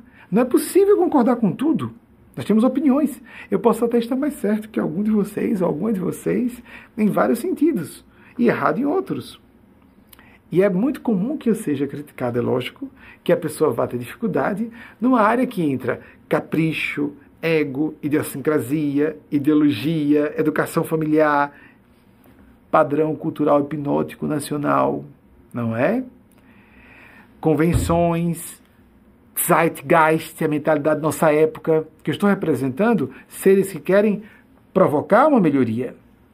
Para aqueles que estão, por isso que o, as pessoas que nos assistem costumam ser têm um senso crítico mais afiado, são mais questionadoras, elas querem algo a mais, elas querem avançar, elas querem se beneficiar, e esse discurso é endossado como os nossos, as nossas duas amigas e o amigo que falaram no início da nossa palestra de hoje, na edição que foi de, uma, de depoimentos escolhidos em 2019, esses endossos em torno desse discurso é para que a pessoa fique mais aberta. Rapaz, espera aí, tem uma coisa matematicamente atrapalhada. Porque tanta coisa concentrada num lugar só.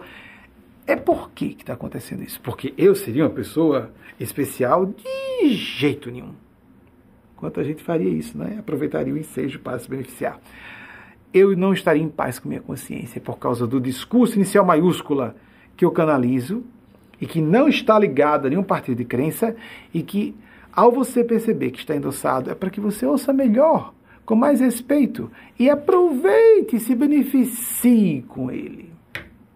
Com essas propostas, essas propugnações, muitas vezes, porque são propostas apresentadas de maneira guerrida, para que você quebre a concha de preconceitos arquimilenares, muitas vezes, que nos sufocam, que nos angustiam e que nos impedem de enxergar o mundo como ele é.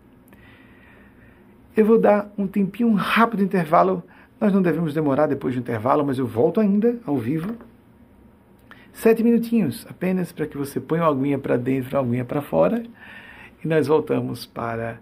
Não acho que dê tempo para outra pergunta, acabei me estendendo com influência dos nossos amigos e amigas. Qualquer erro que aconteça, o pessoal faz uma pesquisa, qualquer erro atribua a minha pessoa é, e qualquer acerto maior atribuam a esses seres que me utilizam nesse momento. Quer você acredite ou não nisso, eu tenho que assumir, é uma questão de testemunho pessoal, porque eu convivo com eles há 35 anos quase, no caso sistematicamente. Isso eu uh, acredito a Kardec que foi um gênio na ciência da mediunidade.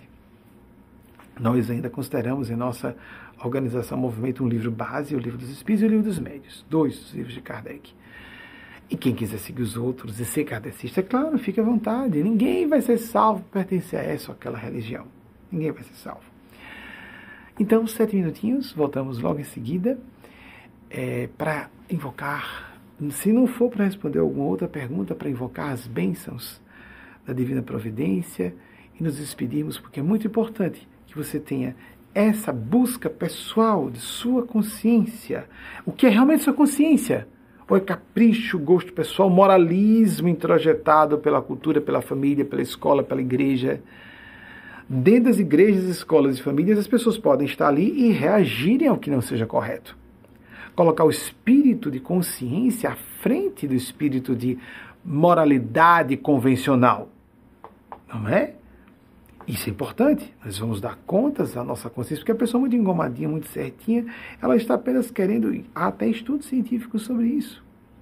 Ela está terrivelmente comprobatórios, horríveis, que mostram que essas pessoas são mais cruéis, pessoas muito convencionais, engomadinhas porque elas estão tentando ser certinhas para passarem um bom papel e conseguirem melhores oportunidades de trabalho e de casamento, etc., porque são muito certinhas. O certinho ou certinha, claro que há exceções, normalmente é falsinho ou falsona. É um hipócrita. Uma hipócrita. Ou, no mínimo, uma pessoa covarde, timere, o tímido, ter medo do latim, a origem etimológica da palavra.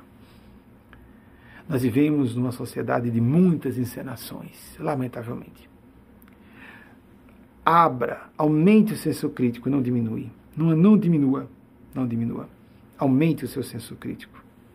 Mas comece pelo verdadeiro senso crítico. A base é a autocrítica. Você não vai avaliar bem outras pessoas se você não tiver uma boa leitura de quem você é. Se você não mentir para si mesmo, se nós não mentirmos para nós próprios, nós mesmas. Vamos para esse breve intervalo e voltamos logo em seguida. Amigas, amigos, me lembraram que eu não disse o ano de nascimento de William de William Osler, que foi em 1849. Foi só me preocupando com o nascimento de Kennedy que eu estava com dúvida de ser 18. Cheguei a pensar, digo 17, não era. Eu achei que eu achava mais provável 18, era 17. Errado. 1917, JFK. O livro de Madame é, Petrovna Blavatsky sobre o véu de Isis é Isis sem véu porque ela estava mostrando o outro lado, que era o título que estava tentando lembrar sem conseguir lembrar o certo. Vamos então às demais pesquisas. O tempo foi curto para mim. Fui lanchar. Baguinha dói para quem sofre de gastrite. Se não come, não for o estômago. Programa vive assim, né? Palestra vive assim. Mato Gandhi 6948. Já você tem muito. É quase marmelada. Vamos seguindo, por favor. Está preso, Chico Xavier, 1910, 2002, obrigado. Adolf Hitler, 1889, 1945. Vocês acreditam que foram uma diferença de aproximadamente duas semanas ou poucos dias entre o nascimento dele e de outro homem extraordinário e celebérrimo daquela época? 1889, lá vai outra data. 1889, 1977, Charles Chaplin chegaram a fazer uma comparação. O homem mais odiado e o mais amado do mundo é que, por favor, procure Charles Chaplin. 18... Outro gênio enfrentou corajosamente. Em 1940, quando foi lançar o seu clássico O Ditador, nenhuma distribuidora queria fazer a distribuição do filme. Roosevelt telefonou para a casa de Chaplin: faça que eu distribuo. E ele produziu, zombando de um homem que podia, como, como Marlene Dietrich, ser morto dentro dos Estados Unidos. Alguém poderia subestimar Gestapo naquela época e toda força. Alguém vai achar que pode, por estar em outro país, estar protegido de um tirano, de um grande, uma grande potência de outro lugar. Então, Adolf Hitler, lamentavelmente, houve esse homem que seja um alerta para a humanidade, para que nós não demos apoio ao atual, não é? Seguindo, que tem poder nuclear, que Hitler não tinha. Estavam desenvolvendo na época, quase desenvolviam, graças a Planck. Planck, o Max Planck, o criador dos princípios da física quântica, ficou lá. E os registros que se tem é que ele sabotou, orientando corajosamente. Olha o nível de coragem desse homem. Orientando os seus. Ele já estava em idade avançada, orientando os seus discípulos, grandes físicos alemães, a sabotarem o projeto de desenvolvimento da bomba atômica alemã, muito embora Hitler também estivesse desviando recursos para outros projetos mais audaciosos, e que não havia condições na época de serem desenvolvidos, como a tecnologia antigravitacional. Não era época para isso. Adolf Hitler, próximo, por favor. Marlene Dietrich, considerada as pernas de Hollywood. Não, era a coragem de Hollywood. 1901 1992, eu me lembro quando ela desencarnou, mas morreu uma das lendas de Hollywood. Para ficar com, esses, com essa maçã destacada que vocês estão vendo, naquela época que tava, a cirurgia plástica estava em seus primórdios, ela precisou tirar, extrair quatro dentes. Imaginem que horror. Que prisão, né, amigas, amigos? Principalmente vocês, mulheres amigas. Libertem-se disso quanto vocês puderem, mas também respeito as que se sentirem presas.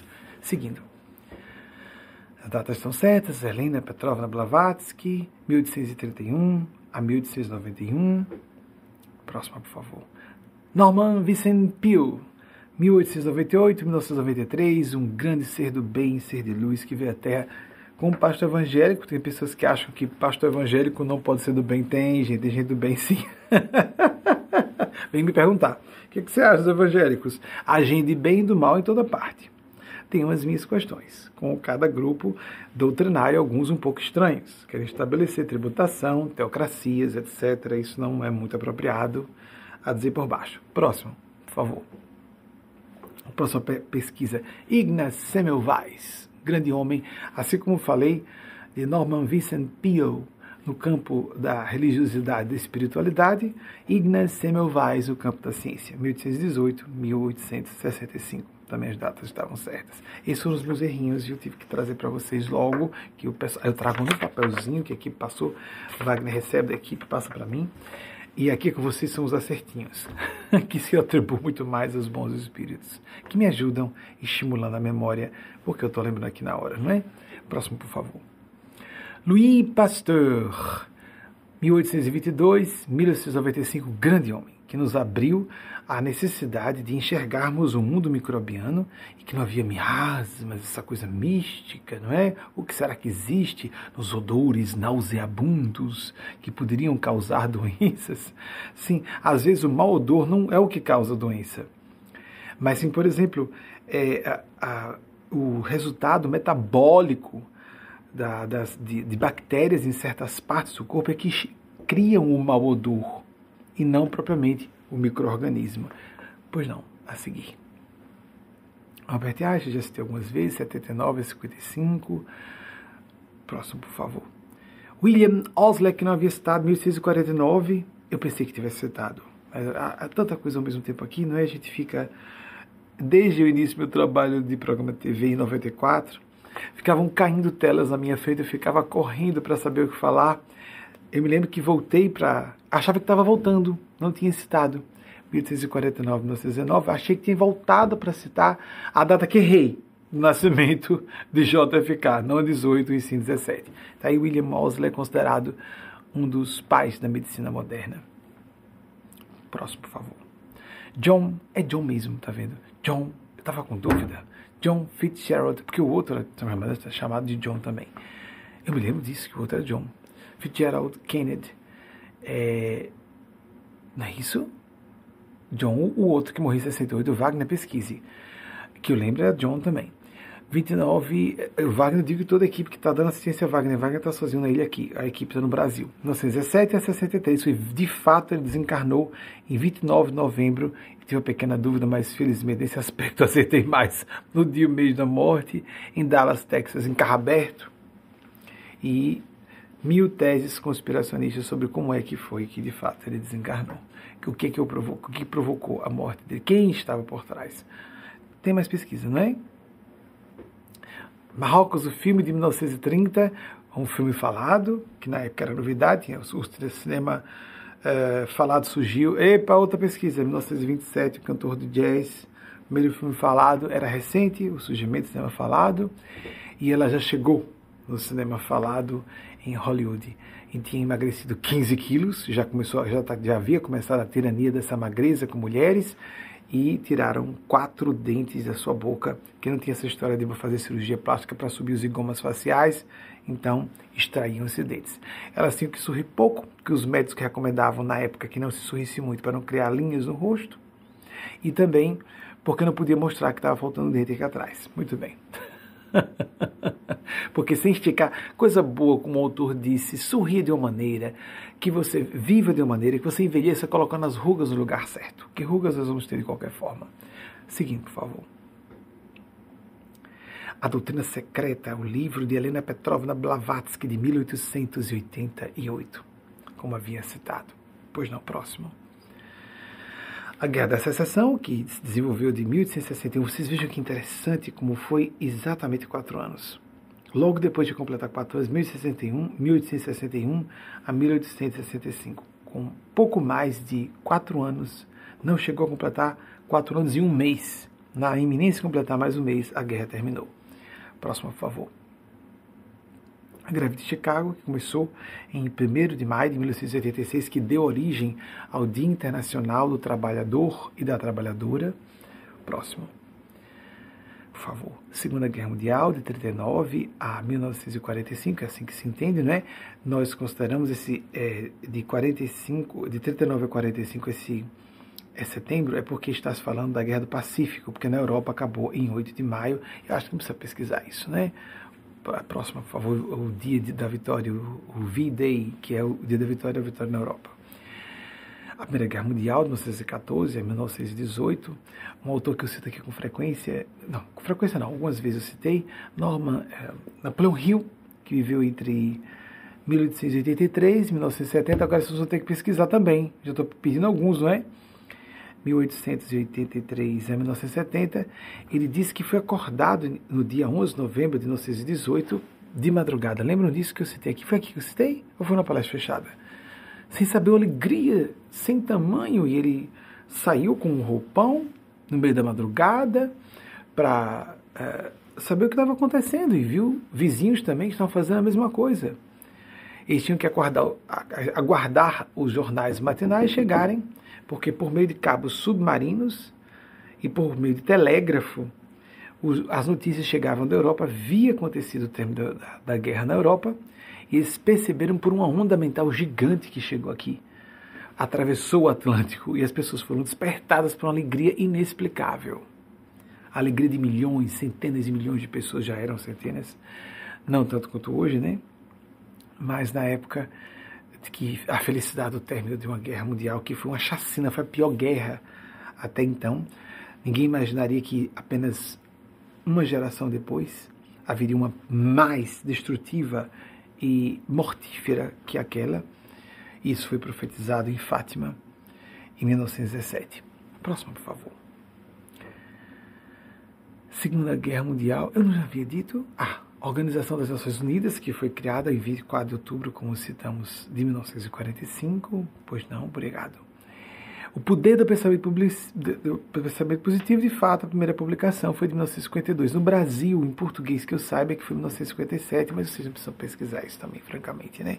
Mas o que importa é a primeira publicação, que foi aqui americana, porque ele era americano nessa última encarnação, Norman Norman, a pronúncia é essa, né? Vincent Peale, 1898 a 1993.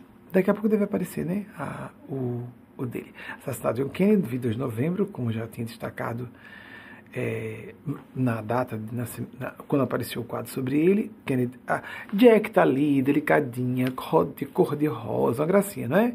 Mas na hora de, de se tornar uma guerreira, ela subiu, montou na capota do carro em movimento. Debaixo de. É, ela poderia ser baleada também. Ela poderia ter pressuposto isso, né? Já que o marido havia sido baleado, ela seria próxima. Ela não quis saber disso. Coisa bonita, né? Reveladora sobre a pessoa. Momentos críticos revelam a personalidade e o caráter das pessoas. Pois não, a próxima. Charlie Chaplin, 1889 1977. Olhem as datas. Prestem atenção. Wagner se pode comparar as datas, porque eu tenho alguma atrapalhação sobre dias. De abril de 89 e de, de Hitler. 1889, as datas estavam corretas, 1977. 20 de abril, quatro dias. Quatro dias de diferença. Um britânico e um austríaco. Austríaco. Ele foi ser o Führer da Alemanha líder, mas ele era austríaco, como está aí a Áustria, a Hungria, que era essa é, conformação territorial que nós temos da Europa é a que existiu após a Segunda Guerra Mundial. E houve essa fixação, essa, essa, esse estabelecimento com as Nações Unidas, com a ONU, de que nós não deveríamos fazer modificações territoriais, nem, e, nem questionar a autodeterminação dos povos Zelensky foi eleito por via democrática, nem invasão, nem violência de um país superior sobre outro. Que terminamos as nossas pesquisas, não é? Quero lembrar a todas e todos vocês, eu peço desculpas se eu estava um pouquinho, estou um pouquinho bêbado de sono, que eu dormi 3 horas e 10 minutos, em dois pedaços. Primeiro 1 hora e 40, depois 1 hora e, 1 hora e 30. Somando 3 horas e 10 minutos. Foi todo o meu sono de ontem para hoje. E então a gente fica meio grog, meio zonza, erram as datinhas aqui ou ali, não é? Mas eu fico mais entregue também aos bons espíritos. Tem um ponto ótimo em que a gente fica uh, menos presente mentalmente deixa que eles participem. Mas não é correto, melhor que o sono seja de mínimo seis horas por dia. Eu luto e monitoro, eu tenho esses números porque eu monitoro para tentar dormir em média seis horas de sono por noite, ainda que em pedaços. A glândula pineal, que produz a o hormônio do sono, melatonina, é a mesma glândula que é utilizada para canalizações mediúnicas, para captação, uma antena, é como se fosse uma antena no cérebro para captação de outras ondas mentais de encarnados, encarnadas e de pessoas despojadas ou deslendadas de matéria densa. Vamos nos colocar nas mãos do nosso Senhor. Não interessa a sua fé, você não precisa ter concordado com tudo que eu disse. Ah, tem mais. O Gritador, lançado em 1940, graças, como eu havia estado essa data, né? Graças ao apoio de Roosevelt, que o presidente da época, o segundo, Theodore Roosevelt, porque teve, perdão, Franklin Roosevelt, porque teve, teve o Theodore Roosevelt. Vejam que interessante. Dois Roosevelt, nas duas guerras mundiais, eram presidentes americanos. Não é incrível? E eram familiares. não é acidental, não. É, é, ou era mais é, coincidente ainda, não é? Que, pelo que eu me recordo, viu, gente? Então, Franklin Delano Roosevelt foi o que deu apoio a Charlie Chaplin para a publicação, para a distribuição. Não adiantava produzir sem a distribuidora, nem, ninguém queria se meter contra Hitler na, Hitler na época. Ficava para grandes generais do bem, grandes homens corajosos, como Chaplin e Marlene Dietrich, que era mais homem do que muitos homens da República ou do mundo da época. Apesar de ser as pernas de Hollywood. A tristeza, né? Eddie Lamar, considerado o rosto mais bonito de Hollywood. Eddie Lamar, em 1942, doou, doou com ao exército norte-americano a patente da telefonia celular. Ela criou o princípio do Bluetooth, o que ela, o que ela criou uh, facilitou, o, a, a, propiciou a tecnologia da transmissão via satélite. Ela facilitou, favoreceu que um, criou um sistema com um amigo compositor, pianista, compositor musical, um sistema que mudava os códigos para não haver, de modo aleatório, pelo que eu me recorde, para é, desviar as embarcações militares de torpedos inimigos quem conhece mais detalhes de guerra, não gosto tanto do mundo militar. Edith Lamar estava presa ao papel de mulher linda. Ela foi considerada tão linda que foi o modelo para o rosto da Branca de Neve, o clássico de Walt Disney. Dá para vocês pesquisarem ainda, de 1937, primeiro longa de animação, de 1937. O modelo do rosto da Branca de Neve foi Edith Lamar. Vocês têm como mostrar a imagem de Lamar? Vocês vão observar que ela é um modelo de beleza para várias grandes estrelas parecidas com ela. Eide Lamar, depois Vivian Lee parece com ela, Elizabeth Taylor parece com ela, Linda Carter parece com ela. Em cada geração, uma mulher muito semelhante a Eide Lamar como modelo de beleza perfeita. Aquela coisa, o narizinho miúdo, a boquinha bem delineada, os olhos muito claros. Quando ela chegava em casa, ia fazer o que queria. Um monte de cavaletes com, é, com a sua. com Aqueles cavaletes de engenheiro, não de pintura. Os cavaletes para que a pessoa fizesse projetos, né, de engenheiros. Ela gostava de engenharia, ela era um gênio da ciência. Mas o que, que podia fazer uma mulher naquela época? Enquanto Marlene Dietrich vivia lendo os filósofos alemães, achando um absurdo que ninguém lia filosofia quando chegou aqui nos Estados Unidos, isso a gente pode dizer dos brasileiros também. Eles não conhecem os clássicos de filosofia. Marlene Dietrich era um poço de cultura, Eide Lamar era um poço de inteligência. Interessante, não é? Vocês têm imagem de Eide Lamar, vocês conseguem rapidinho isso. mostrar, uh, festejar, fala, festejava-se a beleza e o essencial, a beleza passa. O que ela queria mesmo era, e doou, e doou a patente da, da tecnologia de telefonia celular em 1942 ao exército, ao exército norte-americano. Como é, esforço de guerra Napoleão Rio, 1883, 1970, também tinha citado, mais outra coisa, tem, tem mais algum, alguma pesquisa pronta? Se nessa prece final ou nessas falas finais houver alguma pesquisa pronta, vocês lancem. Não interessa qual a sua religião, não interessa que você não tenha religião, busque a sua experiência espiritual. Espiritualidade é um fenômeno espontâneo. Por excelência, Jesus falava: o espírito vem, ninguém sabe de onde, vai, de onde vem nem para onde vai. Em palavras aproximadas, o espírito e a espiritualidade têm que ser espontâneos. Mesmo que você esteja numa religião, tanto é que as pessoas que seguem religiões convencionais são espontâneas em suas expressões e não são doutrinárias, dogmáticas, muito menos sectárias, nem proselitistas. A intenção não é fazer a cabeça dos outros ou dobrar a cabeça dos outros, isso é uma função do mal. A preocupação de criar adeptos é mercantilismo religioso, é uma contradição, uma contradição inerente é, é uma adulteração é, visceral dos propósitos de espiritualidade, que é nos levar à transcendentalidade, o que é de mais complexo e avançado na condição humana. Então não interessa sua religião, não interessa seu gênero, não interessa orientação, identidade de gênero, se você se identifica com o gênero que foi designado nascimento ou não. É, a orientação sexual, nacionalidade, língua nativa. Há pessoas, por exemplo, da, do, do, Nordeste que estão fazendo questão de ocultar o seu sotaque. Me perdoe, eu não vou fazer isso. Uma fraude tão boba. Ah, mas se você falar tidi, vai ficar mais bonitinho. Mas eu não nasci no lugar onde se fala assim. E se alguém deixar de me ouvir por causa disso, vocês sabem que é muito fácil, né? Imitar sotaque do nosso idioma nativo, isso é muito fácil. Há pessoas que vão residir em outros lugares, ou nós, nós crescemos desde. Os, eu nasci em 1970, eu cresci ouvindo o sotaque do Rio de São Paulo, das capitais. Se alguém em São Paulo, no Rio, vai imitar o sotaque nordeste, fica caricatural, porque é difícil ter contato com o nordestinês como nós temos contato. Mas nós ouvimos a vida inteira, é super fácil. Tirar até a cadência. A gente pode ter, de acordo com a habilidade da pessoa, ela não faz só o tio de, ela tira a cadência. E ela fala como se fosse uma carioca, um paulistanês, ou uma. É, desculpe, ou uma paulistana, o paulistanês quer dizer o carioquês e o paulistanês, né? Os dois sotaques característicos bem distintos, né? Oh, gente, eu, eu não subestimo vocês.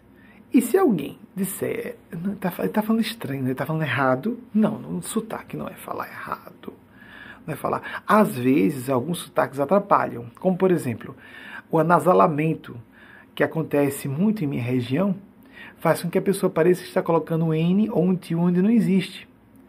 Assim como no Sudeste, às vezes a segunda pessoa e a terceira pessoa são trocadas o tempo inteiro nas frases. Nós não trocamos no Nordeste. Normalmente falamos terceira pessoa o tempo todo. Vocês observem que usa a terceira pessoa o tempo inteiro. Vocês notam? Eu não coloco o imperativo na segunda pessoa, mas a gente entende. Houve muita interferência de imigração que corrompeu o português original. Os portugueses e portuguesas de Portugal mesmo se, se oriçam com o português alterado que vem das novelas brasileiras. Então, eu não vou fazer isso. E se alguém deixar de me ouvir porque eu não alterei o meu sotaque, eu só avisei com o tempo que convivo com muitas pessoas de outras regiões do país. Naturalmente, não fiz esforço. Mas mudar mesmo, propositalmente, para ocultar a origem? Não, gente, isso aí é uma, um filtro bom. Porque se uma pessoa deixar de me ouvir por causa disso, mesmo que diga que não, não, não é por causa do sotaque dele, é porque eu achei. Será que não foi mesmo, mesmo por causa do sotaque? Muitos nordestinos e nordestinas que foram para São Paulo para o Rio disseram que nem homofobia, nem misoginia era pior do que o, o preconceito contra a pessoa ser do Nordeste. Claro que isso não é geral, mas existe muito. Isso é feio, isso é incorreto.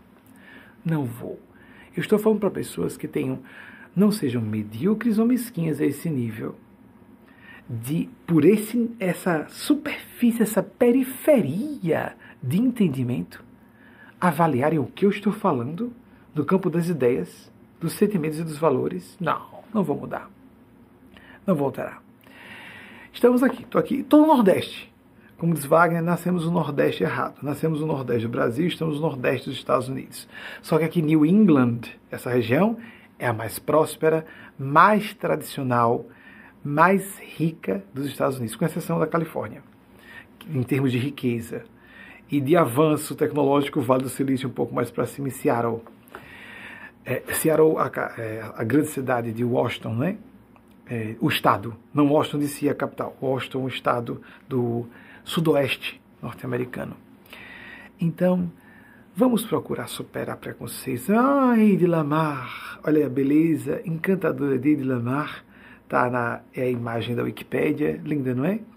Mas aquele rostinho todo mimoso, vocês observem quando vocês olham. Mas eu acho que eu já vi muitas mulheres parecidas. Pois é, porque ela foi modelo nos anos 30. Não era. Aí tem como é que faz?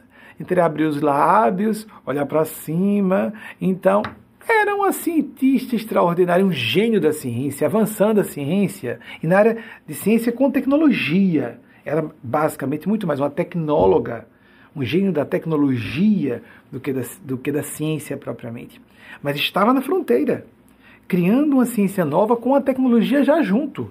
Incrível, incrível. Uma mulher que não estudou na faculdade de engenharia. Autodidata, extraordinário. Mais alguma coisa vocês têm?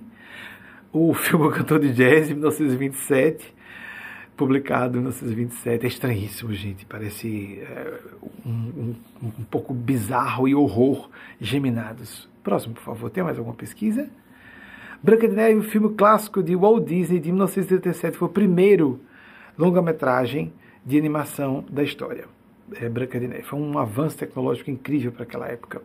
Fiz mais algum, algum pedido? Não, muito obrigado. Não coloque intermediário ou intermediária entre você e a espiritualidade. Tenha representantes da fé. Você até pode nos escolher para isso, tão livres assim como somos, de religiões. Mas você pode nos ouvir. Dá uma confusãozinha. A pessoa tem que se definir, não é? Ouça tudo, leia tudo, como disse Paulo. Observai tudo, retende o retende o melhor. Então, é, preste Paulo de Tarso, ou São Paulo, para aqueles que são da Igreja Católica. Ouça, se você gosta de uma certa linha evangélica específica ou de, uma, de um sermão de um certo sacerdote católico, a palestra ou a doutrinária de um certo expositor espírita, etc. Tenha um hábito, isso é o que é importante, semanal. Se você gosta da nossa afeição, mais crítica, não convencional, tá bem claro isso, né? não convencional, universalista, ecumênica quanto possível, estamos aqui. Seja bem-vindo, bem-vinda, é gratuito. Vocês vêm aqui, assistem a essa palestra semanalmente. Esse hábito semanal de um contato, todas as religiões, todas as religiões e filosofias pedem primeiro, o mais importante, o seu contato, a sua experiência intransferivelmente pessoal com Deus. Sua oração, nossas orações são sempre ouvidas e sempre atendidas. Melhor do que nós esperávamos. Vocês viram o que Brenda Silva falou? Um grande exemplo da geração Z, né, que é para dizer que geração Z está perdida. Não, não, não. Pessoas de qualquer geração podem estar esclarecidas. Temos muitas pessoas da geração Z nascidas depois de 97, dentro desse grupo que recebe, que assiste as palestras fechadas, e você pode se candidatar se quiser, fale com o nosso pessoal de apoio. Tem os números aí para isso e os canais de contato nas, nas nossas redes sociais para isso. Temos pessoas da geração Z, algumas, eu acredito que devam ser umas 20 pessoas pelo menos, de um grupo de poucas centenas. E pelo menos umas 20, de 97 para cá. Só não aceitamos menores de idade, só tem uma menor de idade, que vai fazer 18 anos esse ano e é aqui dos Estados Unidos. E está num processo de transição, porque vai participar e não está assistindo ainda, está numa preparação para isso. Mas nós exigimos que sejam maiores de idade e só isso. Então, quem tem mais de 18 então, quem nasceu em 97 e quem até já tendo completado 18 anos, com exceção dessa, uma jovem daqui dos Estados Unidos, americana mesmo, é, filha de brasileiros, amigos nossos, amigos irmãos. Até ter completado 18 anos, então. Se a pessoa nasceu em 2004, é o caso dela, que vai fazer 18, ou 2003, entre 96, 96 e 97, que é, o, que é o ano considerado transição para a início da geração Z. E até 2003 temos umas 20 pessoas tranquilamente. Depois eu vou fazer esse levantamento para ver se eu trago com mais segurança para vocês. Mas são poucas pessoas, são centenas de pessoas, ou poucas, que aqui somos ao vivo são centenas que assistem, não é? Normalmente transmissões no canal YouTube são assim, não é? A não ser os grandes, os muito populares. Nós não somos populares. Não dá para ser popular com esse tipo de ideias tão controversas. Falando na fronteira do que a gente consegue assimilar em termos de costumes, de ideias, de entrelaçamento disciplinar, de refinamento senso crítico, fica difícil tolerar, fica difícil, eu sei disso. Nós não estamos falando, gostaríamos. Uma parte do Espírito diz: quanto mais pessoas ouvirem, melhor. Sim, vão ser salvas. Mas o que acontece? Nós acabamos falando para as pessoas mais treinadas, se não porque tem instrução acadêmica somente, mas que sejam mais perspicazes, mais percussientes, mais capazes de amplificar e ampliar as percepções cognitivas, associativas, criativas, para elaborarem e enxergarem além das aparências. E essas pessoas dizem: é isso aí que está faltando. É isso aí, é o fio. É uma espécie de fio que está entrelaçando tudo. Não de minha parte, mas desses seres que eu represento. Os errinhos aqui de data, isso é tudo bobagem. Isso é secundário. É meu, é meu erro. E porque é ao vivo? Porque eu não preparo as palestras. Porque as perguntas chegam na hora. E as citações acontecem assim, não é? Eles me ajudam para que eu fique hipermemorioso, mas eles não. A função deles não é dar informações que eu deva ter na minha memória ou que encarnados e encarnadas possam me oferecer. A função do mundo espiritual nem da religião não é ser o ópio do povo, como disse Karl Marx, ou uma muleta para a gente se escorar. De jeito nenhum. A espiritualidade, a espiritualidade existe, esses seres que apresentam a divindade, para nos levarem à transpessoalidade. Além da nossa pessoa, além da inteligência média, para passarmos uma visão muito mais lúcida, a hiperlucidez, a supraconsciência no campo da percepção racional lógica, mas também no campo do sentimento, do juízo e valor, do comportamento mais humano, autenticamente solidário, sinceramente com propósito, propósito fraterno de serviço ao bem comum, ainda que atingindo poucas pessoas faça o seu melhor. Não só de prática, isso é a regra de todas as religiões e filosofias. Como disse Aldous Huxley, já citei várias vezes aqui, no seu clássico Filosofia Perene, isso está em todas as religiões e filosofias. Sua prática de meditação, sua prática de oração, pelo menos um quarto de hora, é o que o Espírito de Nespásia pede, um quarto de hora, 15 minutos por dia, principalmente no início do seu dia. Isso é fundamental. Uma vez na semana é o segundo tópico Acompanhe, se possível ao vivo, como fazemos aqui, porque é uma egrégora, como falam os esotéricos, uma psicosfera, nós recebemos energia e sentimos que estamos em tempo real, em conexão com um grupo de pessoas com o mesmo propósito.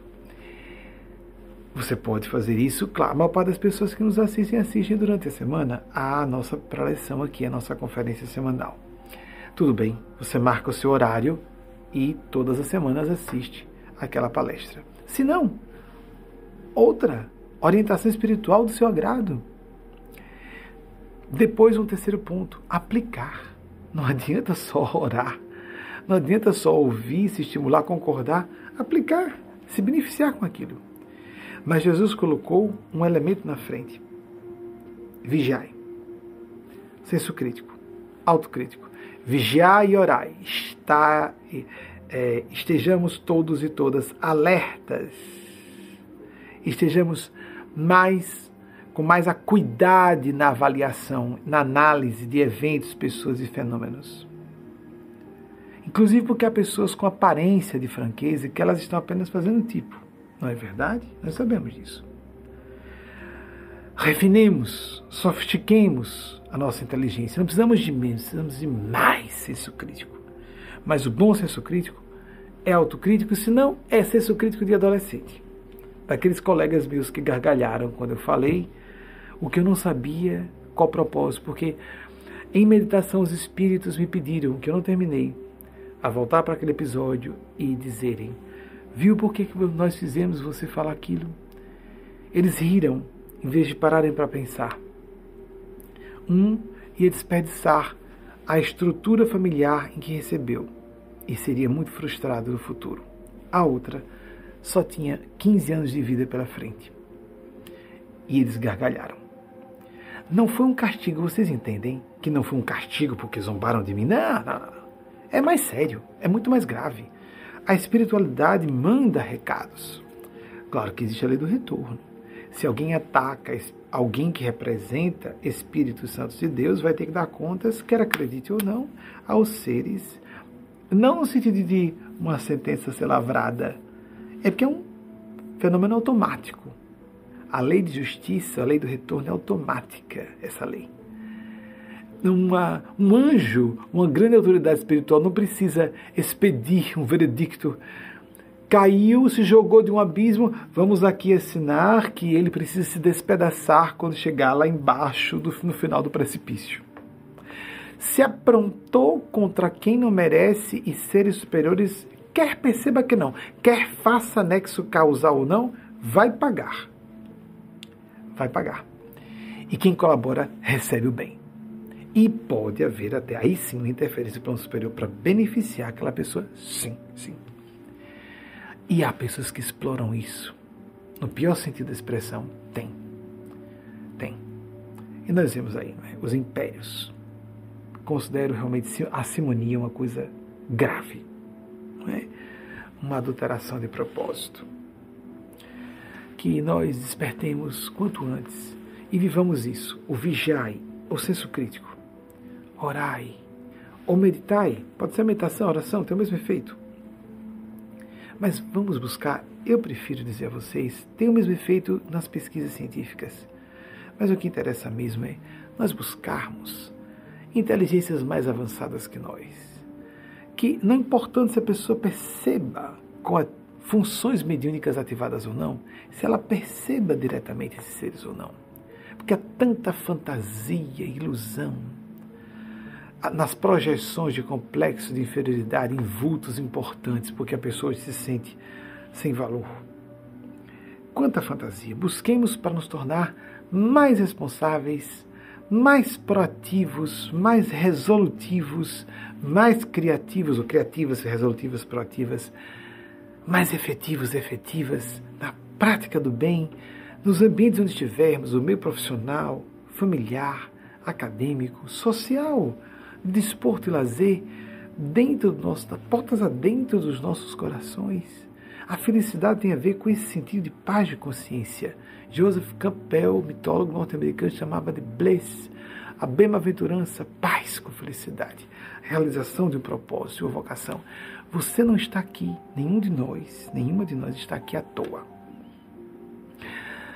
Aquilo que falávamos no início da nossa palestra de um aparelho celular que a bateria vai caindo e você só está aqui por um tempo. As experiências de quase morte falam muito sobre isso. É uma das áreas que mais me apetecem, a que eu prefiro afora o trabalho mediúnico que é a minha vocação. Mas assim, em ler, em me informar, gosto muito da área de experiências de quase morte, porque são testemunhos de pessoas de todas as faixas etárias, graus de instrução, de todos os gêneros, de, todos os gêneros, que já teve um autor que falou de 11 gêneros. Não importando o gênero, cultura, orientação sexual, o que for, as pessoas passam por um conjunto de experiências e, francamente, as explicações alternativas são tão pobres falta de oxigênio no cérebro. Francamente, não explica a pessoa narrando episódios que aconteceram em outros lugares e isso tudo verificado depois. Bem, as pessoas vão e são mandadas de volta muitas vezes. Você não terminou o seu trabalho. Algumas têm a oportunidade, você quer ficar ou não, mas se lembram de alguém querido para voltar. Nós não estamos aqui à toa, não estamos a passeio, não estamos aqui para fazer fortuna, poder, prestígio, isso vai passar e pode passar amanhã. Jesus disse: Nécio, Nécio, ainda hoje demandarão de tua alma. Vejam só. É o sujeito que disse que encheu seu celeiro, oh minha alma, regala-te. Estou aqui, sou rico, sou famoso, sou importante, tenho poder. Ah, sou o máximo. E amanhã eu morro e tudo fica aqui e eu vou dar contas de assuntos e eventos que não têm nada a ver com o poder, a fortuna, os títulos que ficam também com o corpo. Olha, títulos, amigos, amigas, olhemos isso. Títulos, fortuna, prestígio, reputação. Se uma pessoa é muito ciosa, eu sou muito famosa com esse nome, aí aparece com a. Se ela precisar perder isso, ela aparece com, do outro lado, com outro nome, com outra imagem, e ninguém reconhece. Saiamos dessas ilusões. Só pelo coração se é feliz. Sinceramente, pelo coração. Estamos realmente com gosto de ser úteis? Com gosto de fazer o bem? Sinceramente, não precisa ser santo ou santa para isso. Isso é humanidade. E como, não que seja ruim o poder, o dinheiro, o prestígio, a fama, não, nada disso. Mas para ser feliz com isso, colocando a serviço do bem comum, é muito mais difícil ser feliz. Porque isso cria problemas adicionais para a pessoa ser feliz. Cria mais tentações e distrações e sobrecargas emocionais, intoxicações psicológicas para a pessoa. Nós estamos cansados de ver notícias de celebridades e pessoas e magnatas e pessoas com as suas vidas pessoais destruídas aparecem às vezes sorrindo e nós sabemos, algumas são francas dizerem a público que não, não estão bem, porque é uma sobrecarga muito grande ser uma pessoa muito popular, ter muito poder, ter muito dinheiro, muita inteligência, muita cultura, o que for. Muita mediunidade vocês não querem saber, não invejem nunca. Não invejem nunca. As experiências que nós, por exemplo, eu que tenho a mediunidade de funções ativadas muito desde a infância, os horrores que tive que passar desde a infância com a mediunidade eram os dois segredos a orientação sexual e a mediunidade. Não podia falar com as pessoas. Porque até quem acreditava ficava olhando através. É doido? Está inventando para chamar atenção? Qual é desse cara? Francamente, francamente, o que tem de gente com funções mediúnicas, quando abri o consultório, o que chegou de gente, olha, para você eu vou dizer, eu vejo também, eu ouço também um monte de gente assim. Todas as famílias têm histórias de fenômenos mediúnicos de lembranças de outras vidas. Isso é um fenômeno universal.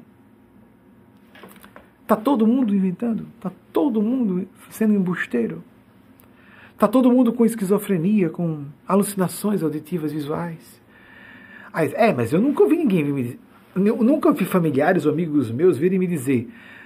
Geralmente quem diz isso é porque propala claramente que quem é médio é doido ou mentiroso. Você é dessas pessoas que diz isso?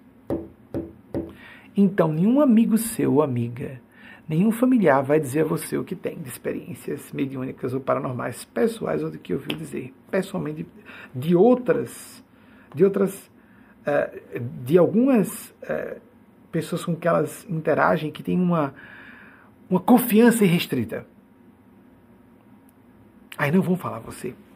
Mas para gente como eu, que declara publicamente que é médium, vocês não fazem ideia quem já veio dizer para mim que tem experiências mediúnicas. Existe uma função cognitiva humana, com inteligência, memória. Agora, na humanidade, ela está embrionária e é melhor que fique. Nós não temos que desenvolver mediunidade. Ai, como é que faz para desenvolver isso aí? Eu quero falar com meu guia espiritual. Antes de falar com o seu guia espiritual, você vai começar a perceber as ondas mentais dos encarnados com mais clareza. Você vai começar a ouvir muito mais seus inimigos e perturbadores espirituais, os parasitas das outras dimensões de vida. São várias dimensões extrafísicas. Você pode captar, misturar um guia espiritual com um enganador do além que vai dizer você é uma pessoa tão boa. Coitadinho, coitadinha. Você foi injustiçada. E, pois é, esse é um bom espírito. Acabou de dizer que eu em razão e que eu fui injustiçado. Ei. Vamos desenvolver a nossa consciência, o nosso espírito. Vamos ser pessoas mais responsáveis, mais lúcidas. Vamos ser mais autocríticos, mais comprometidos com causas pelo bem comum. Vamos ser mais sérios e mais é, úteis nas atividades profissionais, inclusive, a que dedicamos nossos esforços de trabalho, que seja. E nós naturalmente estaremos entrando em emparelhamento mental, alinhando-nos com faixas mais altas de consciência. Naturalmente, sem precisar, tendo uma mediunidade embrionária, funções paranormais embrionárias, sem estarem ativadas, porque se ativar essas funções, vai sofrer tudo que existe em torno aqui na superfície da Terra. Forças do mal. Filme de terror, amigos. Parece o conto da carochinha. Parece história de criança, filme de terror em relação à mediunidade muito aberta. Não é algo de se desejar, sugiro. Busco o essencial. Isso sim, Ninguém vai ser salvo por ser, ser médium. Ser médium não é ser de luz. É uma função cognitiva, como a inteligência, como a memória. É pelos seus sentimentos. Tanto é que almas santas, muitas houve, que não eram médiums. É no, é no singular mesmo, viu, gente? Assim como também, grandes médiums podem ter problemas de caráter. Inteligência limitada, memória limitada. É uma função cognitiva. É uma função de percepção e contato. É óbvio que esse espírito envelhece muito, é uma alma velha, ela tem memória mais avançada, inteligência mais avançada, também mediunidade aparece, vai tudo aparecendo. Só uma função a gente tem que usar o livre-arbítrio para desenvolver, e é a que mais importa, a função sentimento, como Jung chamou a atenção para a função sentimento. Qual é o meu propósito sincero? Quanto eu sou empático, empática, o quanto eu sou compassivo, compassiva, o quanto eu quero fazer outras pessoas felizes, sinceramente, sinceramente. Não adianta ocultar de terceiros. Primeiro que a gente se flagra. E depois, porque é o, dentro da nossa casa mental, só nós existimos. Somos nós que sofremos. A enganação, se vivemos uma encenação, nós vamos sofrer. Somos nós que vamos ficar sem acreditar no outro, a gente fica muito desconfiado de todo mundo porque, sim, claro, a gente cria desconfiança por sofrer traumas. Pessoas abusadas da infância são desconfiadas por inerência. Mas a pessoa que está encenando o tempo inteiro não confia em ninguém também. É outra razão para alguém ser desconfiado ou desconfiada demais. E às vezes uma pessoa parece ingênua, por quê? Porque confia no caráter, na idoneidade de alguém? Isso é ser tolo? É ser tola? Vamos nos fechar, sofrer uma decepção com um amigo, com uma amiga, com um ex-namorado, um ex-namorado, e vou me fechar para sempre? Eu vou homenagear essa pessoa dessa forma? Não. Vamos buscar outros amigos, outras amigas, pessoas que nos valorizem e que reconheçam que nós estamos com a intenção de ajudar. Aquela pessoa não quis. Amigos, amigas, eu digo a vocês de todo o coração, a quantidade de vezes que pessoas que me rejeitaram, eu achei interessante que Albert Einstein disse algo semelhante, que ele agradece muito a todas as pessoas que disseram não para ele porque levaram-no a se tornar a pessoa que era. Meu Deus do céu, quando eu lembro de pessoas que resolveram, dizendo-se amigas, girar os calcanhares e se afastar da minha vida, eu, graças a Deus, meu Deus. Era bomba. Era bomba, era bomba certa. Era um desgaste. Ou então, a pessoa que se afasta, assim, vou maltratar e me vingar, ele vai ficar magoado. Às vezes a gente pode ficar ressentido, sim, é ser humano. Mas depois, graças a Deus, uma pessoa problemática dessa, socorro, obrigado, Senhor, obrigado. Às vezes eu procuro uma pessoa pedir os espíritos, a pessoa não quer falar, ah, meu Deus, que bom, graças a Deus, menos mal, menos, menos um problema. Às vezes, se a pessoa soubesse que eu dei graças a Deus, ela viria ela viria, porque ela acha que existe uma jogada por trás. Porque ela só faz tudo com jogada. Vocês conhecem isso? Isso é o normal da Terra. Tudo é cálculo. Então, se eu, se eu me aproximo de pessoas com jogo de cálculo, aquela pessoa também deve estar com jogo de cálculo e perde um amigo sincero, uma amiga sincera, porque todos nós somos temos a oportunidade de conviver e de encontrar pessoas que são sinceras conosco. Mas se estamos numa sintonia diferente, Vamos nos atrapalhar, vamos confundir gato por lebre. Vamos confundir pessoas submissas com pessoas amigas. Vamos confundir pessoas encenadas com pessoas amigas. E a gente só vai saber se realmente a pessoa era interesseira ou amiga quando desencarnarmos. Mesmo mesmo, Eu também vou ter essas decepções, eu também vou descobrir, vou ter desilusões. Todas e todos nós somos enganados aqui ou ali. Fazemos avaliações erradas sobre pessoas. Quando chegarmos do outro lado. Quem são os nossos verdadeiros amigos e amigas? Eles dão pistas, elas dão pistas. Mas há muito lusco-fusco. Há muita fronteira tênue entre o bem e o mal entre quem é mais para cá ou mais para lá, porque as pessoas têm percentuais de mal e bem dentro de si. Todos nós somos assim.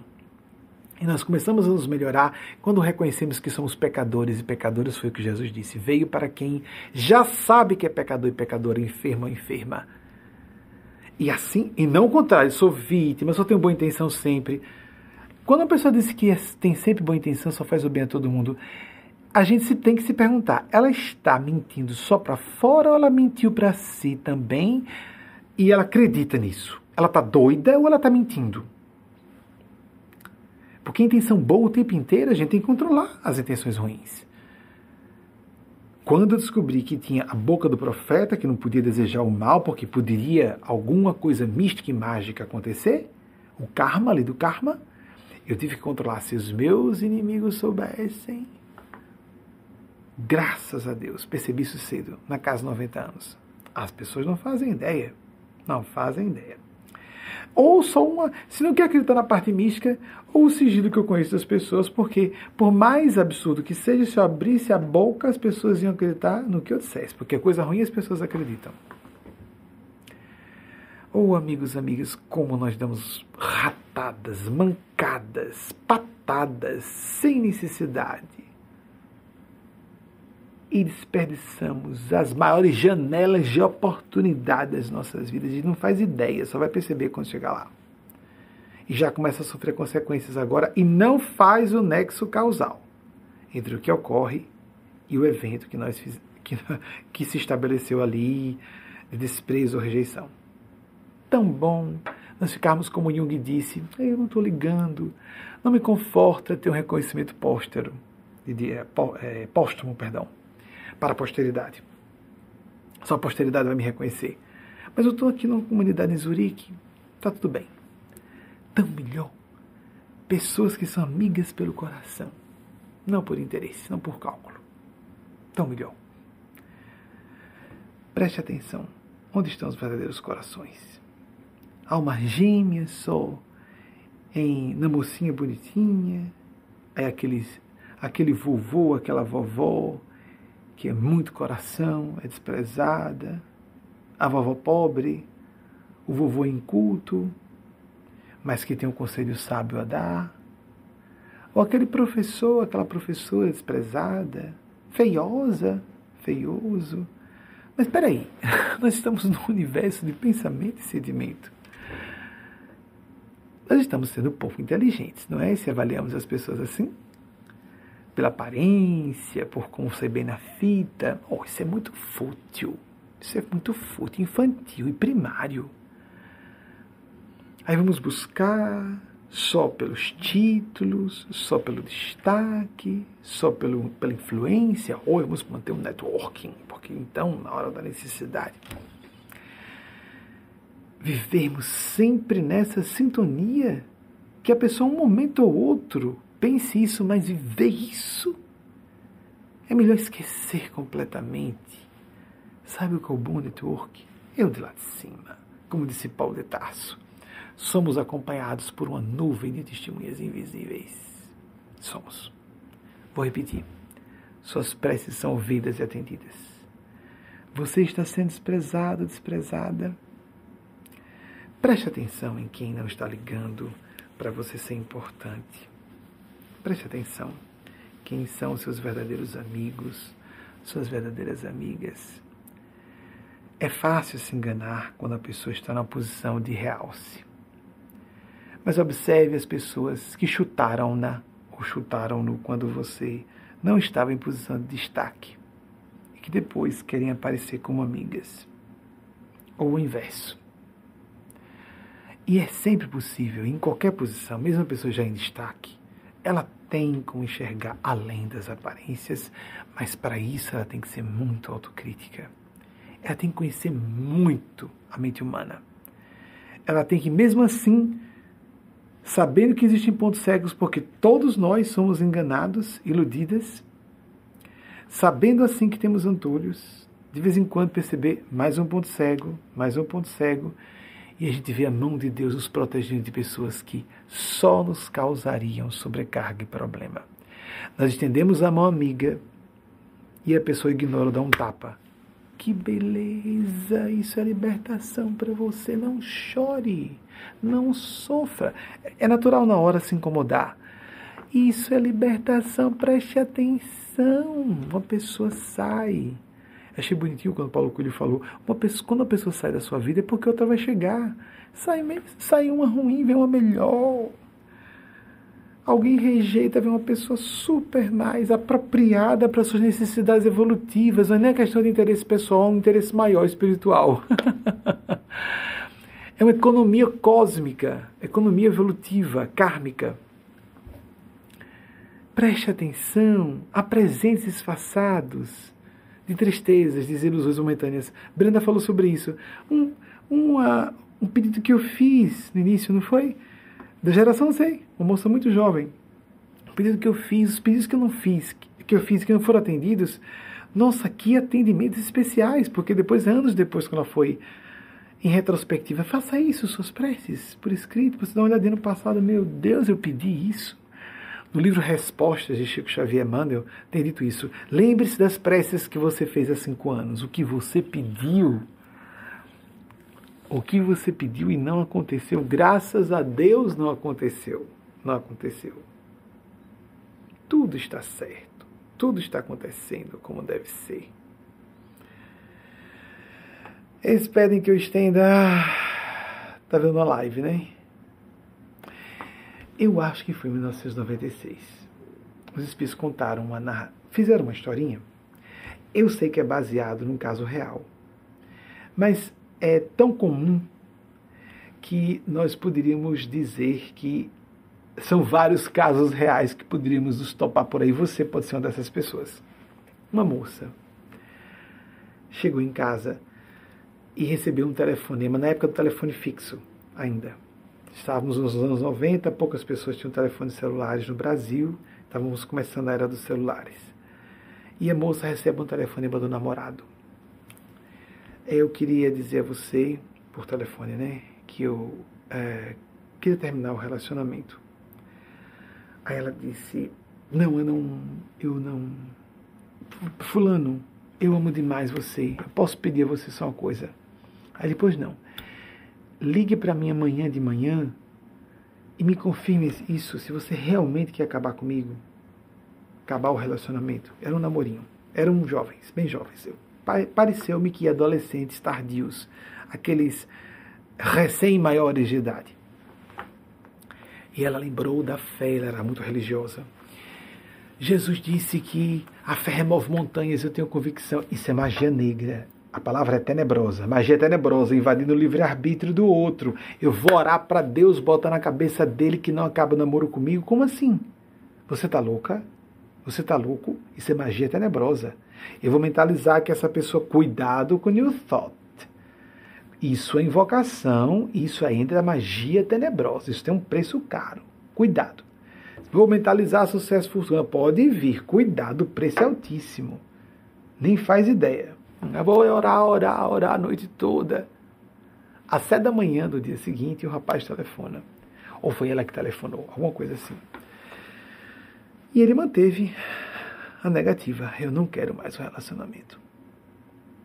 Ela ficou arrasada, mas eu tinha certeza que iria acontecer. Eu tive fé. Eu tive fé.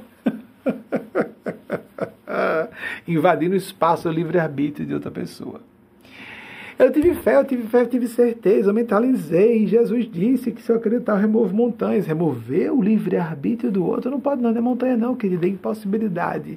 E se fizer, você vai pagar o preço está invadindo espaço da mente de outra pessoa, está funcionando com a mente perturbadora ou diabólica.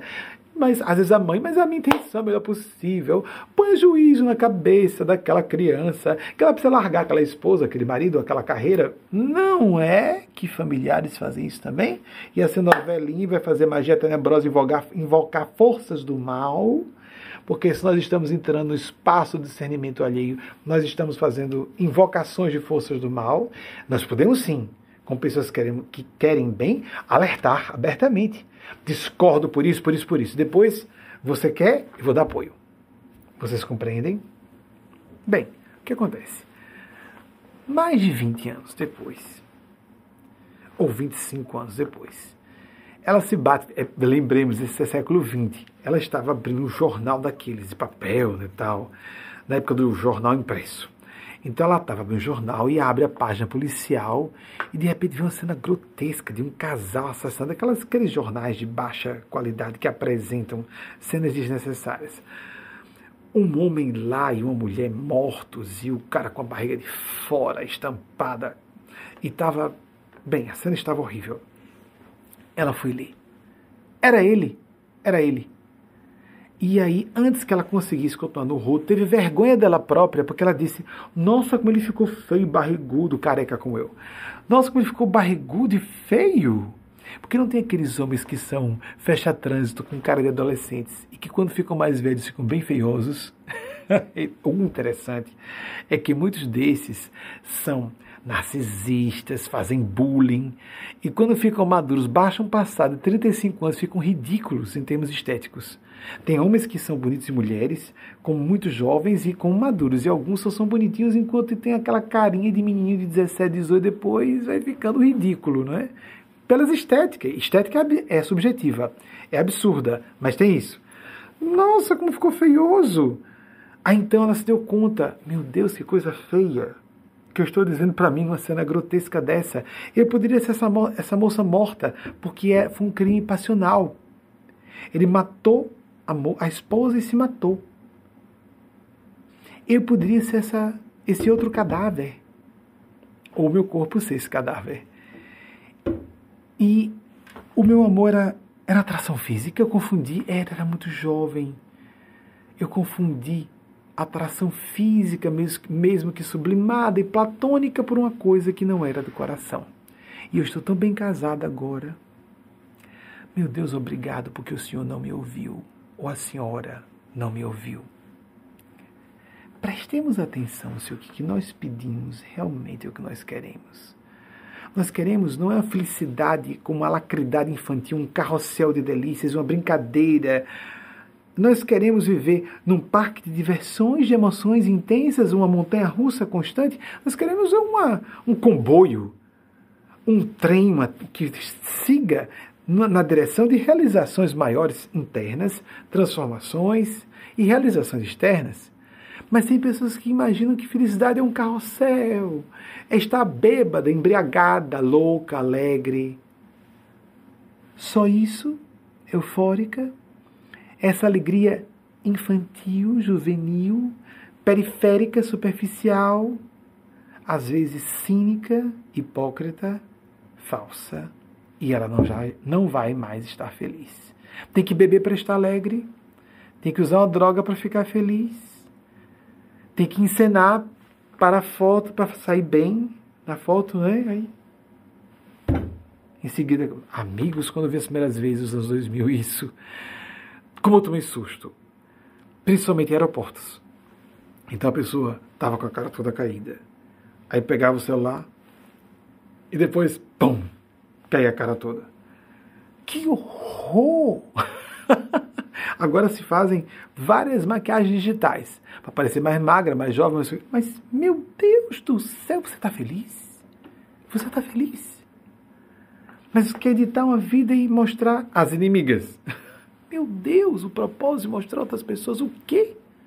Sua vida é privada, sua vida é pessoal, tudo está público. E quantos likes houve ali? E quantos seguidores? E quantos. Meu Deus do céu, nós não vamos ser felizes assim, ponto. Não se quantifica o que é qualia. Espírito é qualia. É qualidade, é sentimento, não é quantidade, nem de número, nem de prestígio, nem de título, nem coisa alguma. Tudo isso pode ser colocado a serviço do bem. Mas precisa de muito mais um, uma estrutura, uma infraestrutura psicológica e moral para que a pessoa ponha isso a serviço do bem senão ela afunda. e com ela arrasta vários e várias. Como Jesus disse: cegos e cegas, condutores de cegos e cegas, cairão todas e todos no precipício. Que Nossa Senhora, Nosso Senhor Jesus e o grande anjo nos abençoem, nos protejam, nos amparem. Não importa a sua religião ou a sua ausência de religião, busque sua experiência meditativa, busque sua prática semanal, como essa aqui, de acompanhar um representante que seja sua fé, ainda que você não concorde com tudo, vai concordar com tudo de quem? Você tem que saber o que sua consciência prova, mas com crítica, autocrítica. Porque é fácil ouvir o que se quer ouvir. Você está certa, pobrezinha. Aí o terapeuta está sempre, ah, mas é, você foi foi incompreendido. E tem várias formas elaboradas e sofisticadas de um terapeuta ser gentil com a pessoa para manter o cliente. Um terapeuta, ou um, um religioso, uma religiosa, ou um profissional de advocacia, ou um amigo, ou um político, ou um familiar. Há muitas encenações para que as pessoas mantenham-se amarradas a interesses que só quando a gente sai daqui toma um susto. A pessoa mais amável realmente só estava interessada. Vamos despertar nossa consciência, porque o reino de Deus, como disse Jesus, está dentro de nós. E se dentro de nós não encontrarmos o reino de Deus, não vamos encontrar em lugar nenhum mesmo. Até o próximo domingo, se a Divina Providência nos autorizar. Adiante Assim seja. A mensagem que Maria Cristo, através de Genespásia, nos enviou para publicar com vocês.